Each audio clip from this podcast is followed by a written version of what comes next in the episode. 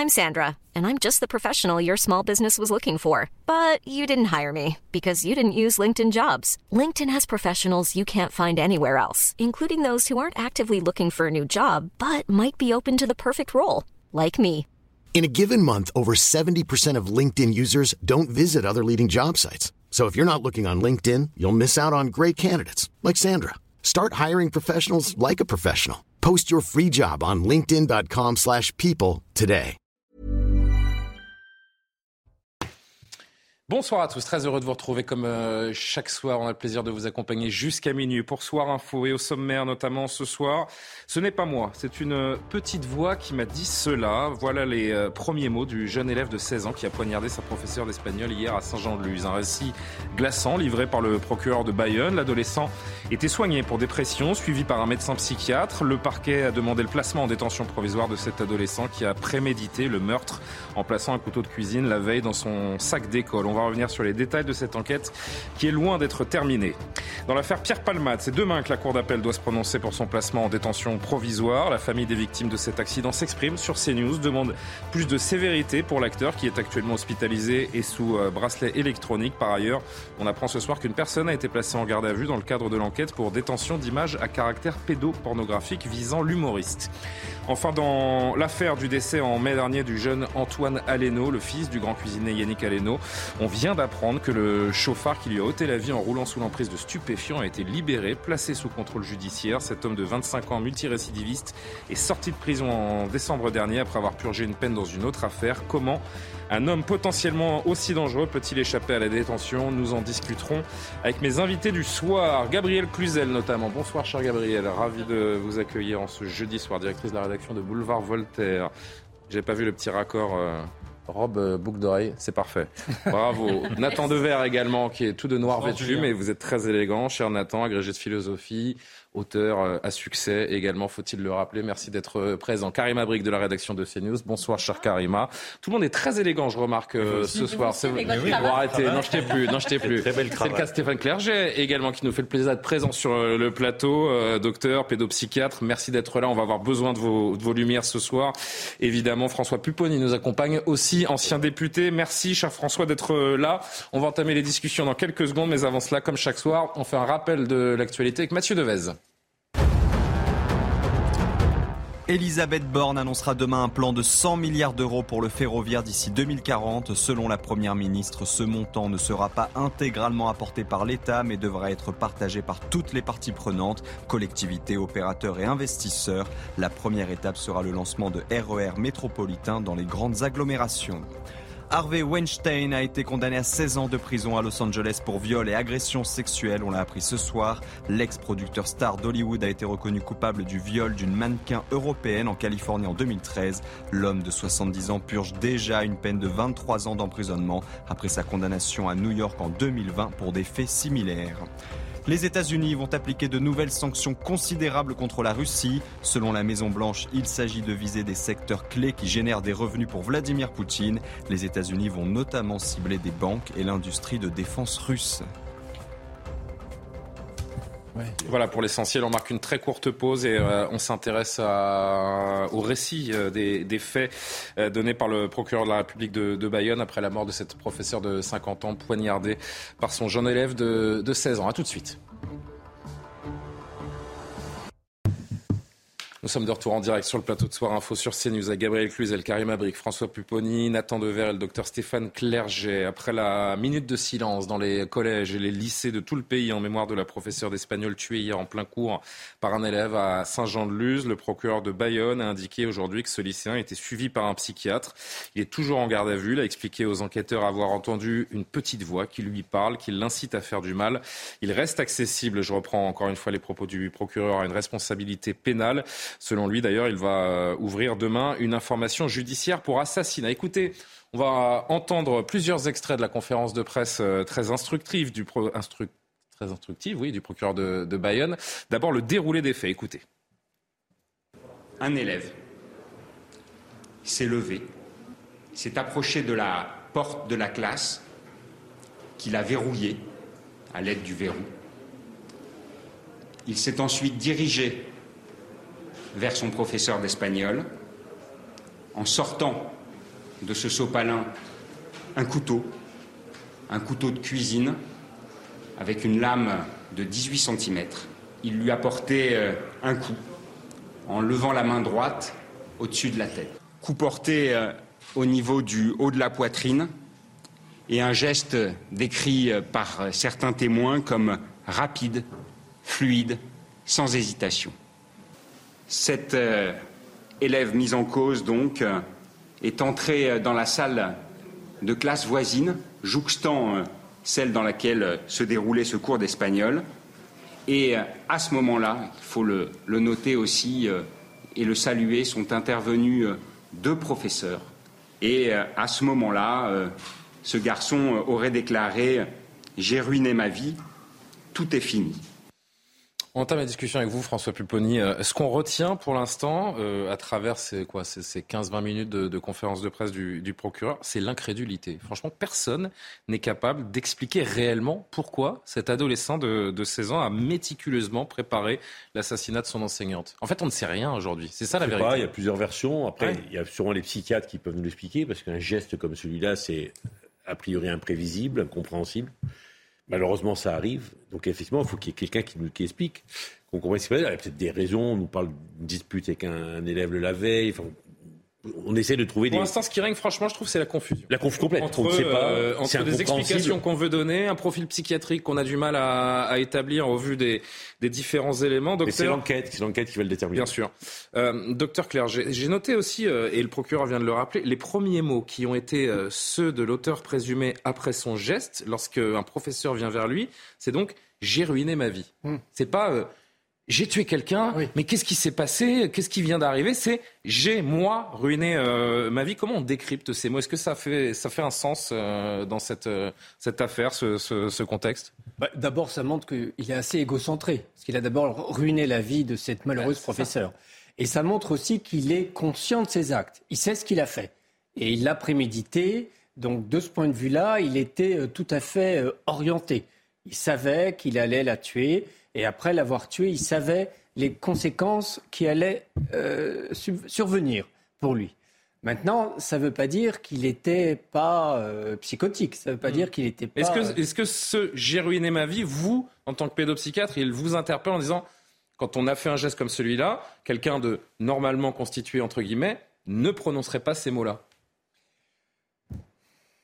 C'est moins là que sur d'autres éléments qu'on peut parler. Euh, de troubles, de troubles psychotiques, de, folie, pour dire euh, simplement. Là, il y a la, prise de conscience euh, de, son acte. Il savait qu'il allait commettre un acte grave. Euh, il l'a fait consciemment, volontairement, semble-t-il, et il savait qu'il allait être probablement condamné pour cela. Mm. Même s'il n'est pas condamné, il savait qu'un acte pareil allait le marquer à vie. Ce serait un point de non-retour euh, pour la, suite de son existence. Les, plus proches de cet adolescent, Gabriel Cluzel, n'ont pas pu voir sa, descente aux enfers. C'est ce qu'on apprend euh, également ces dernières heures. On se demande si c'est possible, d'autant qu'il euh, a fait une tentative de suicide. Ça interpelle quand même, beaucoup. Je vous dis, il y a vraiment une confusion, je trouve, qui règne après ces premiers éléments d'enquête. Oui, alors de fait, euh, on n'a pas tous les éléments pour, euh, pour analyser cette affaire. Moi, je voudrais qu'on recentre quand même sur le, professeur qui a été tué, parce que ce qui me frappe dans, dans l'analyse qui est faite. Mais justement, alors je me permets de dire que dans une dizaine de minutes, on aura un des anciens élèves du professeur qui sera avec nous et on parlera de cette ça, ça malheureuse dame. C'est important parce que euh, c'est vrai que comme tout le monde est sidéré, trouve ça abominable, il y a un effet sensationnel, on ne parle que de, d'ailleurs un adolescent. Vous savez, il y a des jeunes de 16 ans qui autrefois, pendant la guerre 14-18, allaient se battre. Hein. c'est presque un homme. Euh, qui, a fait, qui a fait ce, geste. Et on oublie, moi j'ai vu qu'une une photo pixelisée de cette, cette euh, professeure et puis quelques compliments, mais ça reste bien succinct. Donc je pense que c'est important de recentrer sur la victime parce qu'aujourd'hui, quand on parle de, de, de, ce genre de crime, on, on, va tout de suite à l'accusé, on, on, trouve des, des explications psychologiques, mais pour le moment. Euh, et on l'a dit pour des, des faits d'état euh, passés. Vous savez, Gabriel, qu'il n'est pas commun, euh, quand bien même c'est un jeune adulte à 16 ans, il n'est pas commun. D'ailleurs, c'est jamais arrivé que dans l'exercice de sa fonction, une enseignante mm. soit attaquée et, et, en décède. Donc, forcément que ça nous interpelle tous, mais ça ne nous empêche pas de penser à cette, euh, à cette dame, à cette victime, à, son, à ses proches. Et d'ailleurs, je le disais, un de ses anciens élèves nous, nous rejoindra tout à l'heure pour, euh, pour en parler. Quel regard vous portez sur euh, les éléments que l'on découvre et qu'on apprend ces dernières 24 heures, Nathan Dever? Oui, je suis assez d'accord avec, avec Gabriel, c'est-à-dire que c'est on a affaire à, un crime qui est très difficile d'analyser parce qu'il y a déjà eu des, des crimes comparables ou analogues qui ont touché les, professeurs. On pense à l'affaire Samuel Paty, on pense à d'autres agressions ou intimidations, mais qui étaient même si en termes de motivation, il y a aucune comparaison à, des contextes idéologiques, donc on pouvait fournir une analyse rationnelle. Là, on a affaire au mal euh, dans toute sa splendeur, en quelque sorte, c'est-à-dire le mal qui est euh, même irrationnel, qui est inexplicable, qui n'obéit à aucune causalité euh, précise. Ça m'a fait penser à quelque chose. Vous savez, il y avait cette pièce de UNESCO qui s'appelait La Leçon et qui était euh, l'incarnation même euh, de la, du théâtre de l'absurde, mm. euh, qui racontait l'histoire d'un professeur qui donnait un cours à une étudiante, à une élève, et dans ce contexte de la transmission un peu morbide ou malsaine qui peut se jouer dans le rôle de la relation professeur-élève, le professeur en venait à tuer l'élève sans aucune raison, comme ça, avec peu, peu, progressivement le cours qui devenait un moment toxique. Ben là, on a, me semble-t-il, la leçon de UNESCO, mais à l'envers. Ça veut dire on conserve l'absurdité du crime, manifestement, on verra l'enquête, mais, euh, mais évidemment, où c'est euh, du côté de l'élève que la toxicité de la relation euh, se, caractérise. Justement, parlons des, motivations, en tout cas de, de, ce que l'on en sait pour le moment. Nouvel extrait du procureur de Bayonne cet après-midi lors de sa conférence de presse. Le mis en cause a fait état, a mis en avant une petite voix qui lui parle, un être qu'il décrit comme égoïste, manipulateur, égocentrique, qui l'incite à faire le mal et qui lui aurait suggéré la veille de commettre un assassinat. On sait aussi qu'il avait été euh, affecté par une dispute euh, qu'il avait eue la veille avec un camarade. Il aurait voulu commettre les faits euh, en la présence de ce garçon avec lequel il s'était disputé, comme pour le punir d'une certaine manière. Il admet euh, aussi une forme d'animosité à l'égard de sa professeure d'espagnol dans une matière où ses résultats n'étaient pas bons, contrairement aux autres enseignements. Bon, en gros, ce qu'on comprend euh, au-delà de ces, débuts de, motivation donnés par le procureur, c'est quand même qu'il n'y a, pas de caractère prévisible, euh, Karim Abrik. On se rend compte qu'il y a, quelques indices de son, de son mal-être tout de même. On est encore dans cette incohérence. Oui, c'est ça. Et ces fameux indices, ce qui est particulier, c'est que c'est lui euh, qui en témoigne. Donc, il va falloir avoir euh, effectivement l'enquête, on va en savoir plus. Mais ces fameuses bribes, hein, quand il prend conscience, il dit, bon, euh, hein, j'ai raté ma vie, pas raté ma vie, mais il y aura des conséquences sur moi. ensuite, bon, il y, a ces petits éléments-là, moi, ça, ça, me questionne beaucoup. Cela dit, sur la prévisibilité, effectivement, c'est très difficile parce que quand on regarde, par exemple, aux États-Unis, on a une espèce de, schéma. Hein, on voit par exemple des tueries de masse. On va dire bon, ça explique euh, est-ce que les, armes, le contexte social. On voit ce genre de choses se répéter. Parfois, il y a une espèce d'effet de mimétisme. On n'est pas du tout là ici en France. Euh, dans certains cas, on parle d'assassinat, par exemple terroriste, on va se réclamer d'une idéologie. Ce n'est pas là, en tout cas pour l'instant, on n'est pas là-dedans. Et on voit apparaître effectivement la fameuse piste des problèmes psychologiques, psychiatriques et ça peut interroger aussi pour les familles, la difficulté euh, pour les familles de réagir à ça, de dire, bon, qu'est-ce qu'on fait quand on, quand on a un enfant qui a des problèmes euh, psychologiques? Est-ce que c'est normal? Est-ce que c'est pas normal? Est-ce qu'on laisse aller les choses? On se dit, bon, peut-être que ça va s'arranger. Euh, est-ce qu'on peut être dans une forme de déni? On, veut, on aime son enfant, on veut le protéger. En même temps, on ne sait pas trop quoi faire. Il y a un tabou entourant la santé mentale. Donc, est-ce qu'on repousse aussi le fait de voir, de constater peut-être chez son enfant des problèmes psychologiques et peut-être même psychiatriques, étant mmh. donné tous les tabous, tous les stigmas entourant la maladie mentale? Enfin, ce sont des questions qu'on va devoir se poser et aussi, je pense qu'ils peuvent avoir une certaine vertu pédagogique, encore une fois, euh, sur, euh, sur les questions de santé mentale. Alors justement, je sais que François Pupini voulait réagir. J'ai beaucoup de questions encore, évidemment, aussi Stéphane Clerget. Euh, je voudrais qu'on entende d'abord cet extrait, ce nouvel extrait du, du, procureur sur le premier examen psychiatrique qui a été fait, donc ces, ces dernières heures, pendant la garde à vue de cet auteur présumé cet adolescent a été soumis, à la demande de mon parquet, à un examen euh, psychiatrique dont je rappelle qu'il a été réalisé dans le temps et dans les conditions de la garde à vue, de sorte qu'il appellera nécessairement des expertises complémentaires approfondies ultérieures. Cet examen révèle des traits de personnalité anxieuse, une forme d'anxiété réactionnelle pouvant perturber son discernement. Néanmoins, l'expert note l'absence de désorganisation en lien avec le déroulement des faits.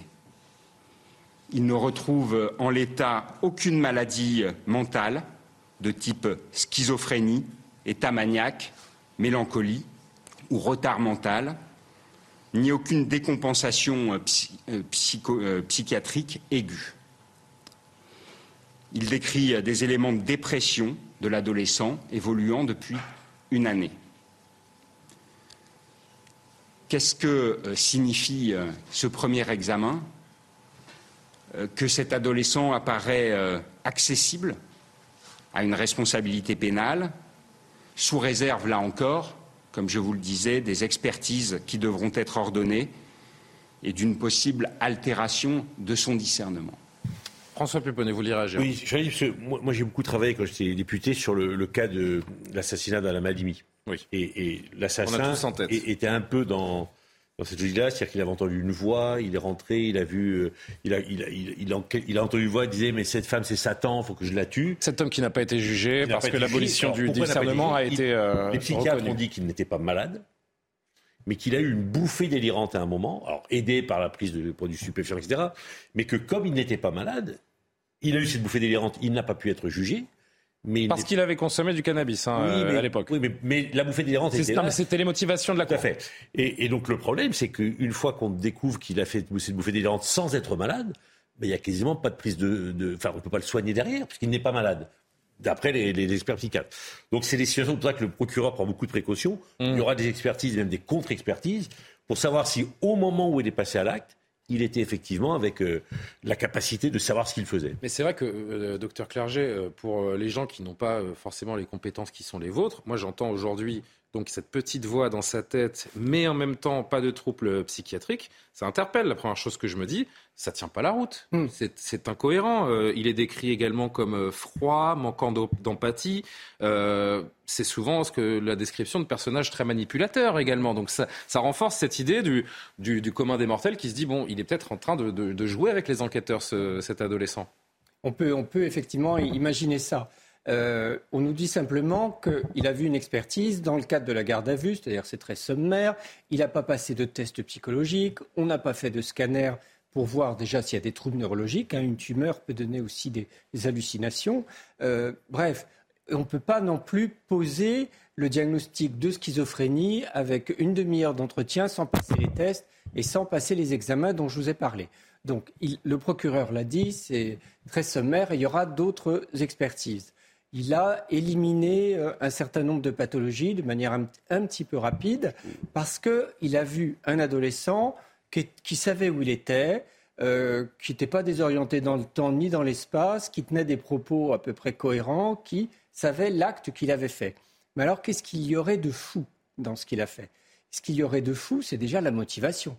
Quand on entend dire qu'il a tué une professeure parce que, en gros, il y avait 20 partout, mais euh, peut-être 15 en espagnol, Déjà ça, ça paraît fou. Ce qui y a de fou, c'est que... L'histoire d'une engueulade avec un camarade également. Oui, ça paraît fou. Je veux dire, euh, on peut par moment, disproportionné, lycéen, dire euh, ah cette prof elle m'a mis à zéro, j'ai envie de la tuer. On sait très bien qu'on la tuera jamais. La personne psychotique, euh, quand elle dit ça, elle peut, elle peut le faire. Vous parlez ensuite de froideur. en psychiatrie, on parle calme. Oui, de calme. On parle d'émoussement affectif. Ça aussi. D'émoussement affectif. Oui, ça aussi, ça s'intègre dans la, dans la psychose.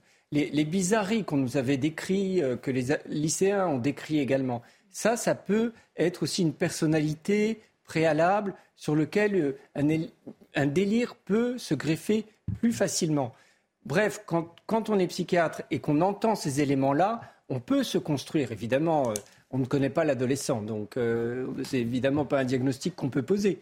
Mais on peut imaginer euh, un adolescent, euh, euh, par exemple, type Asperger, une personnalité comme ça, avec des, problèmes de relations sociales, qui favorise le, harcèlement, qui, a une baisse de l'estime de lui-même, qui déprime, qui fait une tentative de suicide, on lui donne des antidépresseurs. ça, lui remonte le, moral. Et à Babri, un petit automatisme mental, un syndrome d'influence, on dit, avec cette voix qui le pousse à commettre le crime. Donc il sait qu'il commet un crime, mais il est poussé par cette voix. C'est comme quelqu'un qui l'obligerait à commettre le crime. Imaginez que ce jeune euh, se soit, euh, je ne sais pas, un peu renseigné sur Internet, sur Google avant d'agir et préparer une forme de défense. Ça, vous le balayez d'un revers de main. Quand je vous dis préparer une, forme de défense, c'est-à-dire euh, aller un petit peu se renseigner sur les, troubles psychiatriques et mettre ça en avant au moment de sa, garde à vue. Bah, ça, c'est quelque chose que vous balayez. C'est comme quelqu'un qui a essayé de se tuer. Vous savez, à, cet, à ces âges-là, se tuer ou tuer hmm. quelqu'un, c'est un peu les deux faces d'une même pièce. Après, on peut en plus se poser la question de l'effet des médicaments, des antidépresseurs, qui soulagent la dépression, mais qui peuvent favoriser un passage à l'acte euh, bah, qui soigne aussi les symptômes, pas les causes, mais les symptômes, mais qui peut favoriser un passage à l'acte. Plutôt que se tuer de soi, on va faire, du mal à autrui. Donc ça, ça l'enquête nous, nous, le dira aussi. Mais non, une histoire de manipulation, non. D'abord, il n'a même pas essayé de se sauver, il a, il a reconnu les faits, il s'est pas caché, il a fait ça devant tout le monde. Quelqu'un de manipulateur qui aura un projet de tuer. Oui, il aurait dissimulé son. oui, il l'aurait pas fait devant tout le monde en pleine classe. On va marquer une, euh, une, dernière pause dans ce, dans ce soir info. Je vous le disais, on va se retrouver avec euh, un ancien élève du lycée euh, Saint-Thomas d'Aquin qui va venir nous, nous parler de, du contexte qu'il a, qu'il a bien connu, de cette professeure qu'il a, qu'il a connue également. On repartira également sur les, les autres développements de, de l'enquête. Beaucoup à dire, vous l'aurez compris, d'ici la fin de ce soir info. À tout de suite. On est de retour en direct dans Soir Info. On poursuit les discussions juste après le rappel de l'actualité. Il est quasiment 22h30. Mathieu Devez.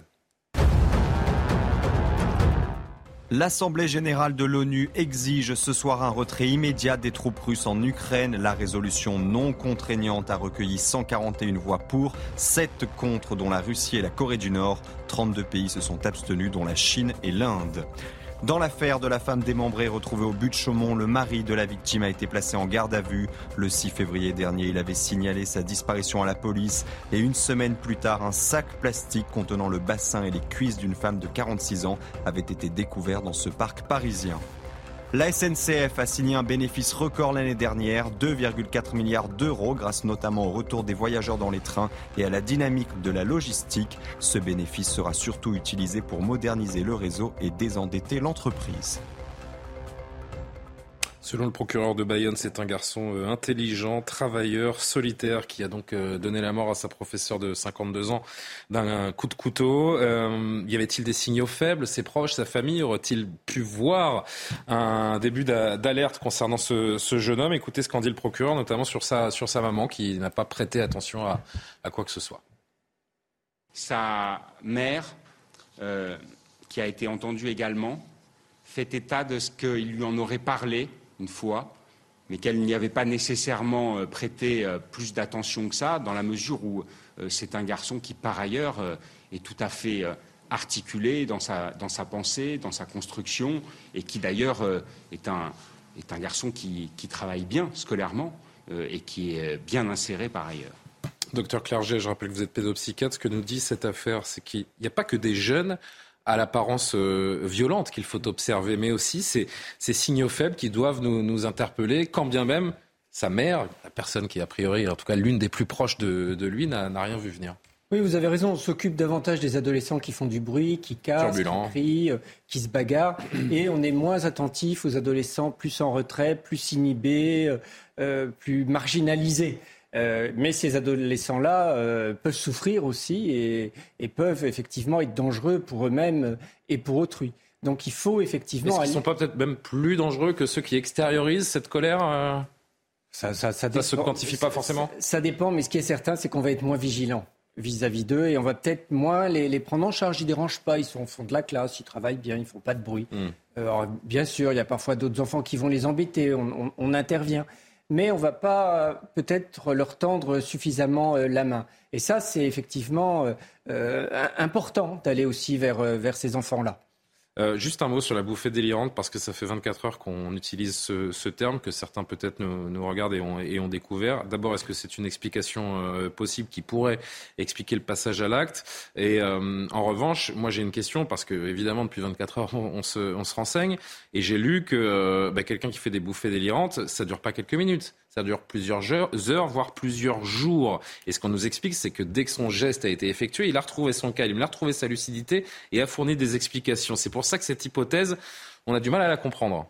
Est-ce que vous pouvez nous éclairer là-dessus? Bah, Effectivement, c'était à l'origine l'hypothèse la, plus probable, un épisode psychotique aigu sous forme de bouffée délirante.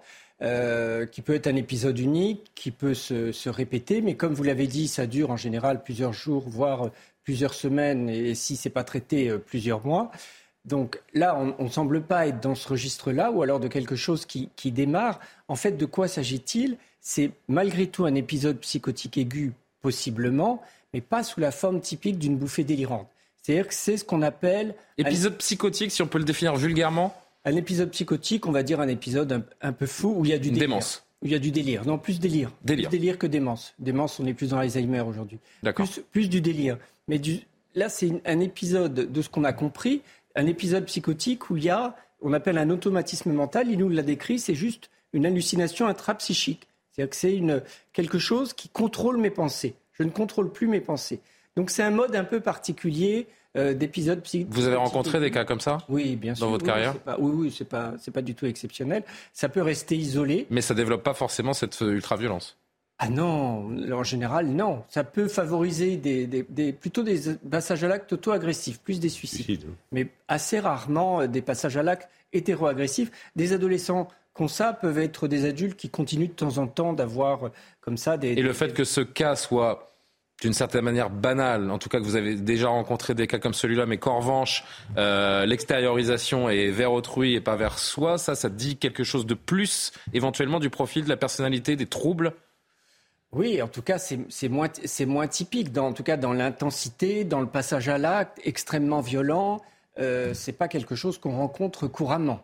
Donc il y a forcément quelque chose en plus, un trouble en plus, quelque chose qui viendra expliquer ce, passage à l'acte et que l'enquête peut-être euh, révélera. après, l'adolescence, c'est aussi une période particulière. On est particulièrement impulsif, violent. Euh, il y a peut-être euh, des prises de toxiques associées, on ne sait pas. Alors, je, sais que vous voulez réagir. Je voudrais juste qu'on entende une maman d'élève de ce lycée Thomas d'Aquin et sa, et sa jeune fille, donc qui, qui connaissait cet auteur présumé, cet adolescent qui parle de lui. Écoutez ses cours.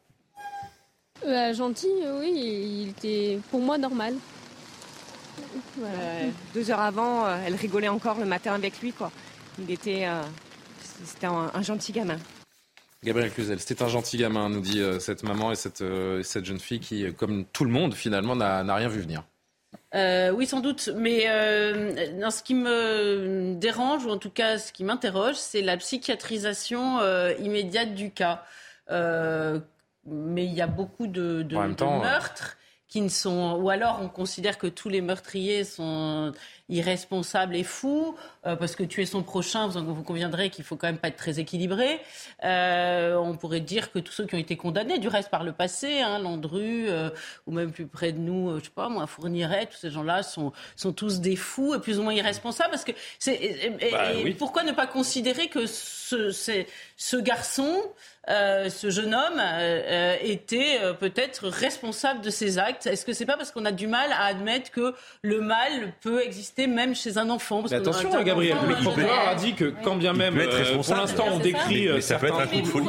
il est légalement responsable, hein, selon le procureur aujourd'hui. Ça, y a pas de... Depuis que les faits se sont passés, j'ai écouté un petit peu toute la littérature développée autour du sujet sur CNews ou ailleurs, et je suis frappée de voir qu'on saute immédiatement sur une psychiatrisation alors ça veut dire quoi Que tout. Non, mais c'est. On, a du mal à accepter. de l'ordre de, de, de, la psychiatrie.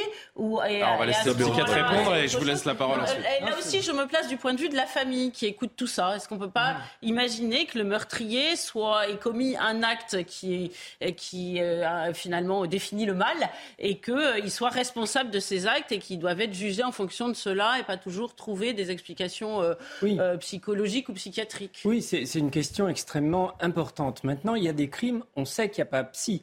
Quand quelqu'un fait un braquage de banque, tue les employés pour prendre l'argent, là, on ne se pose pas la question de troubles psychiatriques. On comprend la motivation. Là, Enfin, là aussi, c'est pas être très équilibré. Oui, non, mais, on Oui, mais on parlerait pas de folie. Et ben voilà, oui, peut-être. Là, clairement, on parle pas de folie parce qu'il y, a un objectif. Euh, euh, oui, mais alors après, c'est là, on a un autre débat. Où commence la folie? Où s'arrête-t-elle? Est-ce qu'il faut pas être fou pour voir qu'il y a une banque Là, ce qui interpelle, pas tous en même temps, les amis. Du discernement aussi. Oui, là, ce qui interpelle, c'est que c'est gratuit. À la guerre, on peut tuer des gens. Bah, c'est gratuit pour vous, mais lui, il a peut-être une motivation. Alors, je vous laisse terminer votre démonstration, docteur, et je vois que cette question intéresse tout le monde, donc on va poursuivre. Sans, être euh, considéré comme fou.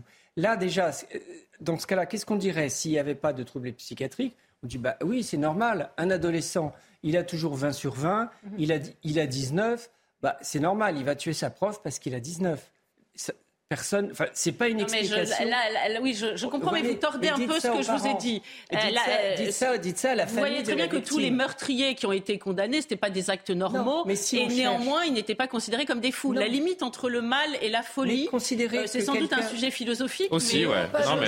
J'ai le sentiment qu'aujourd'hui, on tire beaucoup vers la psychiatrie et moins vers le mal. Pour moi, c'est médical parce qu'on a besoin d'explications et les victimes avant tout le monde. On veut comprendre. Et les élèves qui étaient dans la classe, ils ont besoin aussi qu'on leur explique parce qu'ils peuvent se dire mais moi aussi je pourrais faire ça alors. Moi aussi parfois cette prof elle m'ennuie. Donc ces explications-là, elles sont fondamentales pour euh, calmer euh, aussi euh, les victimes. Donc c'est important d'essayer de comprendre.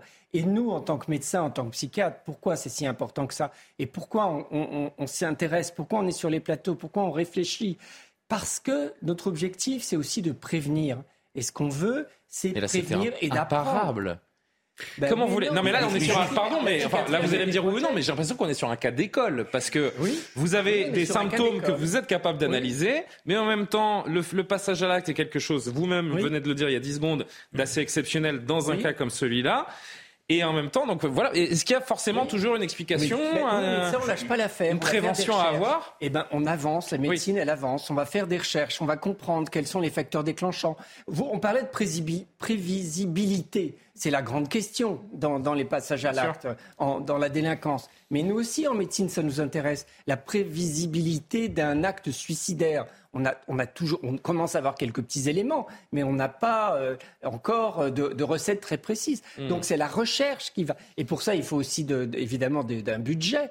Mais c'est pour ça qu'on s'intéresse aussi à ces cas d'école, comme vous le dites, pour euh, justement les éviter. Donc l'explication psychiatrique, si elle est là, c'est pour justement prévenir, guérir aussi, bien sûr, mais dans ce cas-là, pour prévenir. François Pupponi. Bien sûr qu'on ne peut pas imaginer, on peut pas comprendre effectivement ce qui se passe si on ne comprend pas que ces gens-là sont que pas, que pas une normalité. Enfin, si, si, effectivement on dit bah, c'est logique de tuer quelqu'un parce qu'on n'est pas content. ou alors j'ai du mal m'exprimer parce que c'est pas du tout ce que j'ai Non mais les Landru les fournirait. Bien. sûr qu'ils sont, ils sont aussi des malades psychiatriques. Pour tuer les enfants comme ils ont tué ou des femmes comme ils ont tué, faut, il faut avoir une maladie psychiatrique quelque part. Pour tuer son prochain. Mais mais hein, mais le problème c'est que est-ce que quand ils le faisaient, ils étaient conscients? Et visiblement, pour la justice, ils l'étaient leur, conscience n'était pas altérée. Et c'est ça que cherche la justice. est-ce que quand ils le font, oui, c'est ça. La nuance, quand ils le font, est-ce qu'ils étaient conscients de ce qu'ils faisaient ou pas? Et c'est ça qu'on va devoir euh, pour savoir si on peut le juger. Bon. Oui, non, mais je note simplement, mais voilà, c'est juste une remarque de ma part, qu'il y a une psychiatrisation massive actuellement. Ah oui, parce euh, qu'on essaie de chercher de, se raccrocher. Finalement, on se raccroche au On essaie de se rassurer en disant parce que, ça peut pas être parce que c'est tellement, c'est tellement irrationnel de, de se dire qu'un gamin de 16 ans, pour parce qu'il aime pas une prof ou parce qu'il s'est engueulé la veille avec un, un, un collègue, j'allais dire un, camarade, euh, va avec un couteau de 20 cm pour frapper le thorax de sa prof je veux dire, vous pouvez pas, et surtout quand vous êtes les proches de, cette professeure, vous pouvez pas vivre avec ça en se disant mais pour ma, femme ou ma, proche est, morte pour rien donc je pense qu'on se raccroche aux branches oui, mais moi, il y a forcément une explication. La famille n'a pas envie qu'on lui dise non plus bah écoutez c'est un fou euh, circuler il y a rien à voir ça, va au-delà de ça, c'est justement pour ça qu'on essaie d'affiner l'explication oui, Nathan Non, mais je trouve quand même que Gabriel pose une question importante. Ah non, mais bien sûr, parce que c'est vrai qu'on se raccroche. On l'a fait euh, à maintes reprises. Et Gabriel, vous m'avez plusieurs fois fait cette réflexion. Je sais que ça vous tient à cœur. C'est vrai qu'on a tendance à se réfugier dans la, dans la psychiatrie des individus pour se finalement se dire comprendre. Oui. Que la justice le fasse. Pour essayer d'expliquer l'inexplicable surtout. que la justice le fasse tout à fait dans, dans ses procédures, dans l'enquête, dans un procès, etc. C'est évidemment normal. Il ne s'agit pas de remettre ça en question. Mais le sujet, c'est quand c'est dans le récit, dans le récit notamment médiatique que ça vient s'insérer. Évidemment que ça tente à mettre l'accent sur les déterminations qui peuvent pousser un individu à commettre à commettre ce crime-là, et que donc ça, ça tente aussi à effacer la réaction de pure stupeur consistant à dire là, on a affaire au mal au mal absolu, au mal inexplicable, et que donc euh, c'est vrai que face à, quelque chose de cette nature, on a envie de trouver un sens. Mais il y a des actes qui n'en ont pas. Il me semble qu'un crime de cette nature en est la preuve exacte. C'est pour ça que tout à l'heure je parlais d'UNESCO. Maintenant, mais il y a une chose sur laquelle je voulais revenir. Il ne s'agit évidemment pas de généraliser le cas de ce crime à la situation des professeurs, parce que ce serait absurde et complètement démagogue. Mais c'est vrai que dans l'argument, euh, le motif de dire euh, j'ai eu une mauvaise note en espagnol et j'ai des bonnes notes ailleurs, c'est vrai qu'on peut s'interroger, voire s'inquiéter, éventuellement d'une culture un peu du clientélisme euh, face à l'éducation et face notamment aux notes qui peuvent être faites. C'est-à-dire que, si vous voulez, peut-être se répand dans certains endroits, dans la société peut-être aussi, cette idée euh, chez certains élèves que quand ils ont une mauvaise note, que si vous voulez, le rapport qu'ils ont au professeur, c'est un rapport de client, de consommateur, et que l'école, et d'ailleurs peut-être que les réformes du gouvernement vont aussi un petit peu dans ce sens, vont euh, dans le sens de transformer l'école en une sorte de grande marchandisation, de grand lieu de consommation. On vient avoir, acquérir des compétences pour rentrer dans le marché du travail. Hein. Les réformes d'Emmanuel Macron, euh, de, son, de ses dernières réformes en tout cas, vont vraiment dans ce sens et tentent à faire disparaître un modèle qui était celui d'une école où on apprend des savoirs désintéressés, etc. Et donc on n'est pas dans cette démarche-là euh, de clientélisme et donc de revendication. Alors il ne s'agit absolument pas euh, d'étendre euh, un cas particulier tragique à l'ensemble de la société, mais peut-être aussi pointer ce, rapport-là à l'éducation qui me semble très, très inquiétant. Justement, parlons de l'éducation nationale. C'est difficile, évidemment, et il est trop tôt pour le faire, de, parler de, de failles de l'éducation nationale à ce, stade, mais manifestement, docteur Clerget, il n'a pas été bien pris en charge. En tout cas, sa prise en charge n'a pas abouti à une guérison. Sinon, nous ne serions pas là pour discuter ce soir.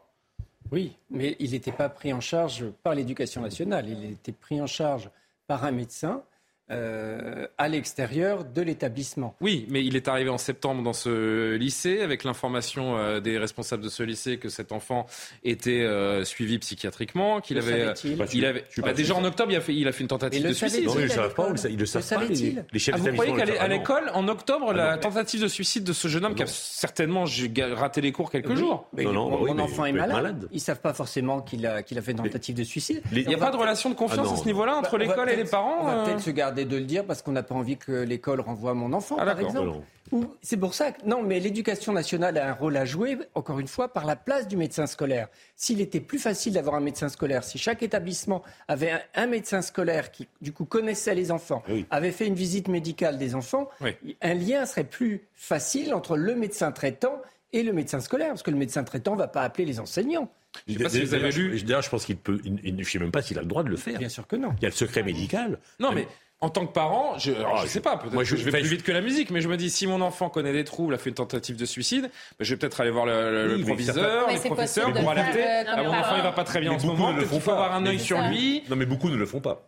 Bon, je sais pas. Alors, je voudrais juste il va y avoir quand même une enquête, comme dans, j'imagine, je me souviens de l'affaire euh, Agnès Marin, c'est ça, au collège Sévenol, où de fait, il y avait un garçon qui avait été scolarisé, on ne savait rien de ses mm. antécédents, et les parents, benoîtement, mettaient leurs enfants dans cette école euh, sans, savoir ce qui s'était passé. Maintenant, là, c'est peut-être pas du tout ce cas-là, mais j'imagine qu'on va remonter le fil des responsabilités pour voir s'il y a eu un problème ou pas. Mais bon, je voudrais qu'on parle de cette. On peut aussi ne rien avoir, rien Je ne sais pas si vous avez vu ce rapport de Santé publique France qui alerte des tentatives de suicide chez les jeunes qui se seraient mmh. multipliés par deux. Je cite, l'augmentation importante des passages aux urgences pour idées suicidaires, notamment chez les jeunes, témoigne d'un mal-être qui apparaît durable, alerte Santé publique France. L'impact de la crise sanitaire est probable, mais d'autres causes potentielles de mal-être, telles que les difficultés économiques, situation internationale, problèmes environnementaux, pourraient contribuer à une altération persistante de la santé mentale et au risque suicidaire. Il y a un phénomène de société dont on n'a pas pris conscience. Les professeurs, tous. Comment? Ce que disent les professeurs depuis une quinzaine, vingtaine d'années, c'est qu'il y a effectivement des élèves qui se font remarquer, et puis ce qui les inquiète le plus, c'est ceux qui ne disent plus rien, hmm. qui viennent en cours, ils prennent plus de notes, ils sont assis, ils sont ils ne sont pas agressifs, mais ils ne participent plus à rien. Une espèce d'état léthargique. Et ça, c'est de plus en plus fréquent, ça arrive de plus en plus. Mais, ah, excusez-moi, juste dans ce rapport, il y a quand même cette phrase qui est quand même très importante et qui doit être mise en relief en gras et en italique et en souligné. Euh, l'impact de la crise sanitaire est probable. Je rappelle qu'au moment où il y a eu la crise sanitaire, nous étions fort peu et euh, absolument pas écoutés à rappeler et à préciser cette évidence à savoir que les mesures sanitaires qui étaient prises par le gouvernement n'étaient pas justifiées et qu'elles allaient avoir un impact psychologique terrible, et pas que psychologique d'ailleurs, mais notamment terrible, mais notamment psychologique, absolument terrible sur la jeunesse. Et c'était une évidence absolue. Quand on pense aux enfants qui ont été en petite classe, qui ont été avec des masques obligatoires pendant euh, presque deux ans, euh, avec leurs cours qui étaient interrompus un, jour oui, un jour non, euh, quand on pense aux, aux, étudiants à l'université qui étaient reclus dans leur chambre du Crous pendant des mois alors qu'ils n'avaient pas cours dans des conditions normales, qui étaient bloqués derrière leur écran, etc., c'était évident que ça allait avoir un impact sanitaire absolument terrible. Sous-estimé. Alors je vous passer par le docteur Clerget et on a sous-estimé l'impact de, notamment de la crise sanitaire sur, euh, sur les jeunes. C'est plus grave que ce que l'on imagine? Bah, il semble effectivement que par rapport aux adolescents, on évoque une augmentation d'idéation euh, suicidaire et euh, de syndrome dépressif. Dans les faits, il n'y a pas plus de tentatives de suicide, de tentatives réelles. Mmh. des idéations suicidaires, des, idées noires, des syndromes dépressifs, c'est possible que c'est augmenté. Après, euh, comme, le rapport le dit, est-ce que c'est euh, le confinement? Il y a aussi d'autres facteurs très anxiogènes.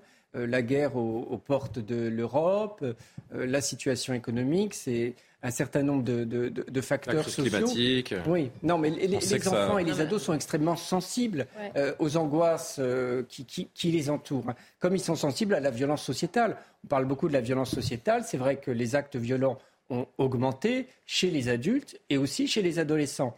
Et c'est pareil, les adolescents psychotiques sont encore plus sensibles que les autres. Ça veut dire que quand il y a de la violence, eux-mêmes vont être plus violents aussi. Une forme de mimétisme euh, par rapport à la société euh, et l'environnement.